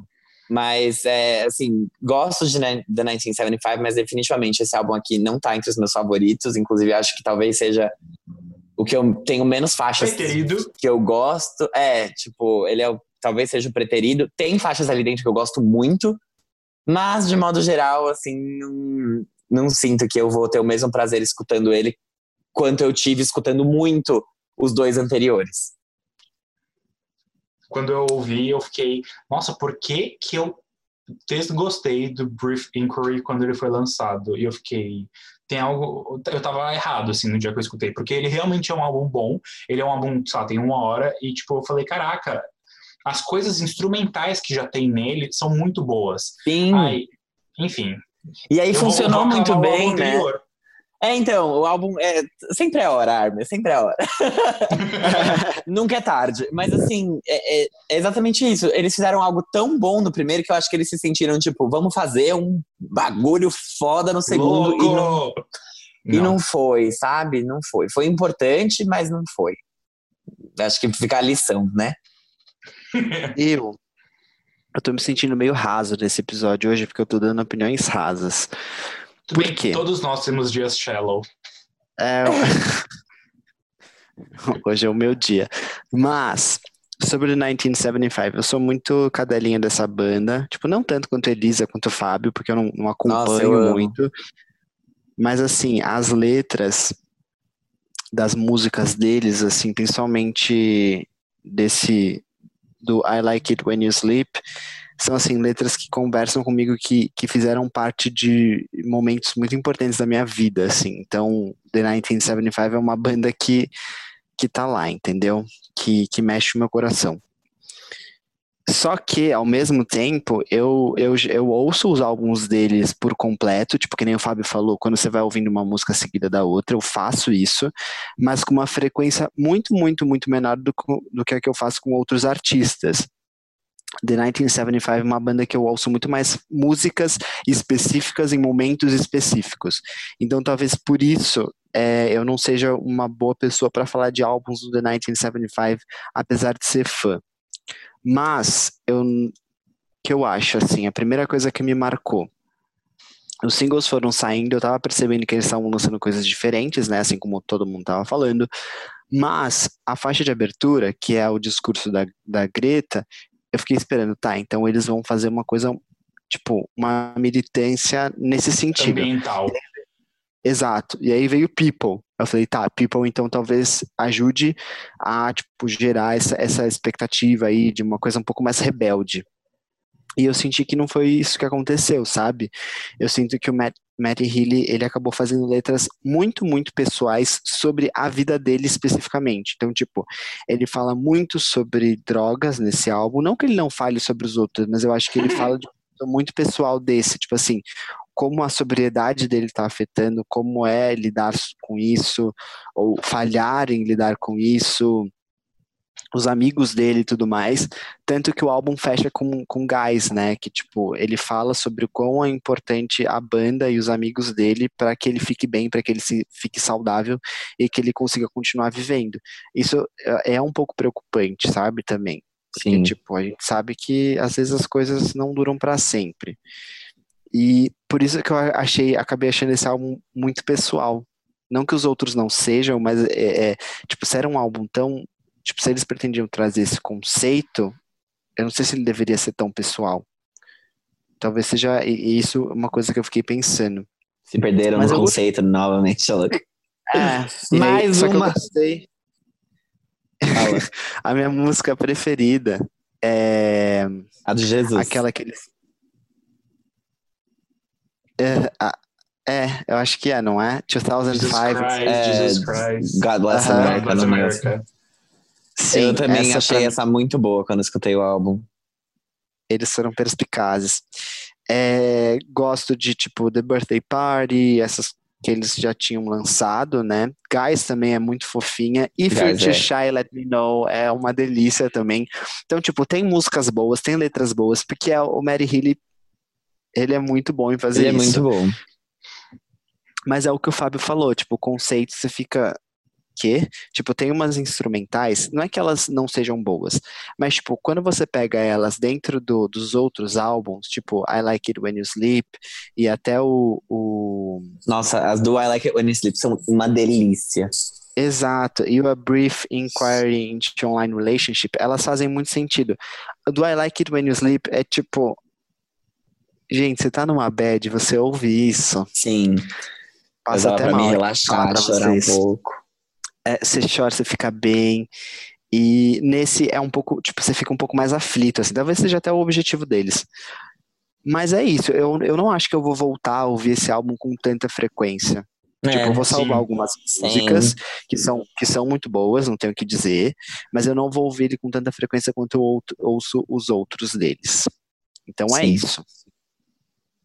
Mas, poxa, que bom que a Elisa aclamou, né? Não, é um álbum bom. Tivemos é aqui ruim. quatro, quatro notas amarelas e uma verdona. Isso é tudo. O resultado amarelo. Quatro? Três, né? Que a quarta eu errei, foi Jesus. Aqueles. eu tô brincando. Não é Somos- ruim, mas você achou isso? Você achou que, tipo, ele fala, ele trouxe letras muito pessoais, vocês acharam? Achei, mas é que ele sempre traz, né? É difícil. É, então. Só que aí, tipo. Ambiente, É que- é que- grita. Exato, tipo, é, é, é isso aí. É dizente. se perdeu no contexto, no, no conceito do álbum, que era tipo, ah, a gente vai falar, abriu de uma forma, e aí o meio não é aquilo exatamente. Ao mesmo tempo que ele é um pouco mais pessoal até do que o que ele fez, acho que no álbum anterior, que ele consegue, pelo menos, sei lá, aquela história do, do homem. Esqueci o nome daquela faixa, mas é muito boa, gente. Vale muito a pena vocês escutarem. Aquela que Eu é a pessoa aqui, O que o homem fala. Ele fala várias coisas. Ele- é a história dele, tipo. The I wa- Man Who Married a Robot, não é? Isso. E ele é, é exatamente essa que ele fala que é um homem muito, muito sozinho, em uma cidade muito, muito sozinha. É, ele tem uma- um robô. Tipo, ele tem um amigo, que é o celular, e aí ele fala com o robô do celular, ele se apaixona, ele casa, não sei o quê, e aí ele morre e ninguém fica Her. sabendo, porque ele só fala com o. Essa, deu spoiler da faixa, mas também não tem problema, é só uma música. É uma Que nem é faixa, uma exato, não é um música. filme. Não é, não é nem assim, tudo bem, tipo, é uma É um música. poema, né? Mas é um poema, exato. Lido poema pela cantado. voz da Siri da Grã-Bretanha, um bagulho assim, tipo. Sabe uma coisa que eu fiquei confuso? É, a era se chama Music for Cars, mas tipo, eu não entendo esse conceito. Alguém me explica? A música pra você ouvir no carro, tipo, você, você- você entende o conceito de chorar no carro? Então. Aqueles- Gente, na verdade, eu acho que até é até um pouco além disso, tá? Não é música pra ouvir no carro, é música para carros. Entendeu? Tipo, Music for cars. Porque estamos falando do quê? De um futuro Tipo- no qual os carros. Relâmpago McQueen. Relâmpago Marquinhos. É, porque, Talvez tipo faça mais assim. sentido agora, entendi. É o que eu entendo, sabe? Tipo, são carros que a inteligência artificial é tanta, carros ouvem música. Essa música aqui é pros carros, não pra você, ser humano. Eu sinto isso, pelo menos. Que é é a questão do conceito, né, baby? É, carregaram no conceito, gente do céu. Music for cars. Mas, sei lá, tipo, É isso. não, não, não sei e não sei, chutei. E vamos ver se eu passo nesse Enem do The 1975. Mas gosto muito da banda, pessoalmente, acho tudo. E, e são aclamados, mesmo que esse trabalho aqui não seja. Eu, eu aclamo eles muito como Não, banda. assim, Mas eu ah, acho que isso, meu, é uma, 69 isso é uma boa. é uma boa crítica. Tipo, não é, não é assim, nossa, jogou no lixo a carreira. Não, tá Não. tipo. Não, não jogou no lixo nada, na verdade. Tipo assim, são críticas. hum, a maior parte. a- a- os rankings são até 70. a- De 61 a 70 são críticas fa- tipo assim, hum, majoritariamente. Exato, majoritariamente favoráveis. De 70 para 80 são críticas favoráveis. De 80 para cima é aclamação universal. Então, tipo assim, é, de modo geral, pode-se dizer que falaram bem do álbum. Mas não foi Sim. um, um alarde. É que eu acho que assim. comparado, comparado com as outras coisas, a gente fica já tipo, pô, Sim, tava, tava crescendo e caiu. é, É, é, É que eu acho que acho, mas pra quem álbum- acompanha super, né? Sim. tipo, o último álbum subiu um, Sincerity is Scary, é tipo, pra mim é uma faixa do É grande boa, né? caralho. Bem boa. Mas é, é tipo isso. Beleza. Podemos ir pro último quadro. Sim, pode entrar, Favapuru. Quem é essa POC? Gente, o quem é de hoje é um quem é, quem é, assim, da lista da Army que fica escondido é, no fundo, assim, das, dos serviços de streaming. E ele se chama Luke Sital Singh. Ele se chama Ele- Look What You Made Me Do, brincadeira. é, Luke, de Luke mesmo. Sital é S-I-T-A-L. Sing, de como se fosse cantar mesmo, S-I-N-G, com H no final. Ele é indiano, Ele é- Armin? É, não, ele é britânico, sabia? Eu é, não achei informações sobre os pais dele. É, então eu não achei mais infos. É, então não posso confirmar aqui no momento, mas eu vou tentar checar de novo com as minhas fontes. Eu volto com você, Fábio, com essa informação. Mas ele nasceu numa cidade perto de Londres, chamada New Malden. Ele é o mais novo de três irmãos e ele disse que sempre foi performático. Então ele sempre foi muito bagunceiro na infância. Era o mais é, dos três. Ah, ele achava que ele ia ser ator por conta disso, mas os pais não tinham influências musicais muito fortes. E o máximo que ele fez de atuação foi uma escola de teatro em alguns finais de semana. Mas aí, com uns 11 anos, ele começou a tocar violão com os amigos e todo mundo gostava do estilo no metal. E eles eram todos fãs do Slipknot. Mas daí as coisas mudaram muito na vida dele com o lançamento de, do primeiro álbum do cantor Damian Rice, é, o aclamado Amo. Cole. Eu amo Damien Rice. 2002. Ah, o Luke tinha de 14 para 15 anos e ele entendeu que ele estava pronto para começar a ser mais honesto emocionalmente. Depois disso, ele começou a cantar em alguns open mix por Londres e a grande parte eram covers do Damian Rice. Gente, pra quem não conhece o Damien Rice, eu sugiro que vocês não ouçam Damien Rice. Vocês têm que ouvir Ana Carolina, é isso aí. Porque essa música é uma versão brasileira de The Blower's Daughter, do Damien Rice. Então vocês sabem que a gente tá falando de aclamação aqui em níveis altíssimos, porque se se tá na voz de Ana Carolina, é porque chegou a outro patamar. Eu Calma, muito- calma. É um cover? É uma versão brasileira. Eu não sei parar de te olhar. Essa música é do Damien Nossa, eu achava que era uma, eu achava que era uma composição dela, tipo assim. a paródia deve ser, sei lá, mas o- a versão talvez seja, mas a, a música em si foi composta pelo Damien. Mas enfim. E nesse período lá, então, 2002, o Luke, ele cantava nesses open mix e ele escrevia muitas músicas é, dele, só que ele não cantava tanto elas em público. E aí a gente dá um pulo de 10 anos pra frente, lá em 2012, e ele lançou seu primeiro EP, é, que chamava Fail For You. Por conta desse EP, o Luke foi destacado no New Band of the Day, do jornal The Guardian. E daí, entre 2012 e 2013, ele lançou outros dois EPs, Old Flint e Tornadoes.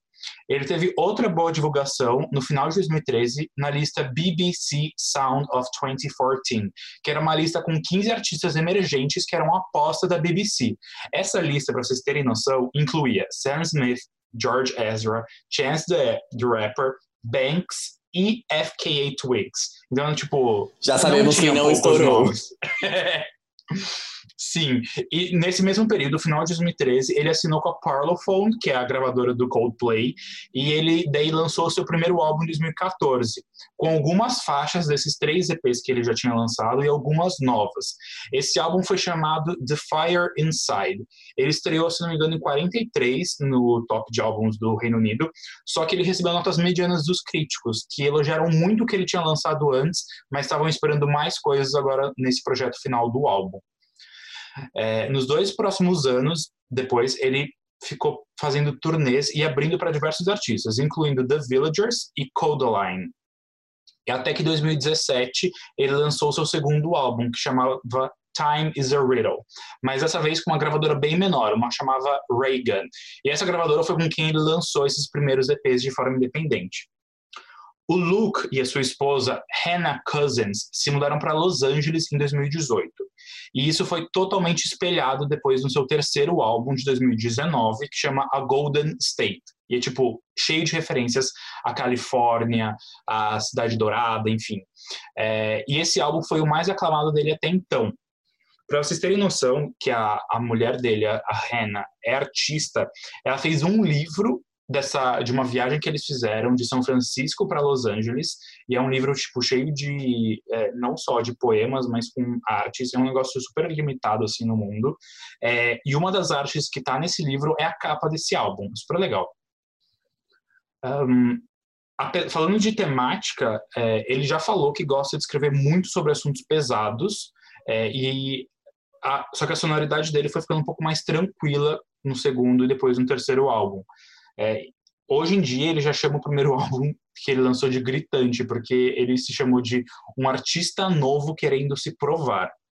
É, só que uma coisa que não mudou nesse tempo todo foi a honestidade dele. Então, ele fala de coisas que são podem soar um pouco pesadas, de uma forma meio bruta, só que hoje ele fala de uma, com um som um pouco mais leve. É, e assim, ele já disse várias vezes que ele prefere dizer a verdade do que ele sente do que simplesmente tentar fazer alguma coisa comercial. De qualquer forma, sim, ele já teve algumas músicas tocadas em algumas séries famosas, como Grey's Anatomy e Silent Witness, da BBC, lá do Reino Unido. É, mas falando, então, de sonoridade, as músicas do Luke ele, já foram comparadas com Mumford Sons até com Bon Iver.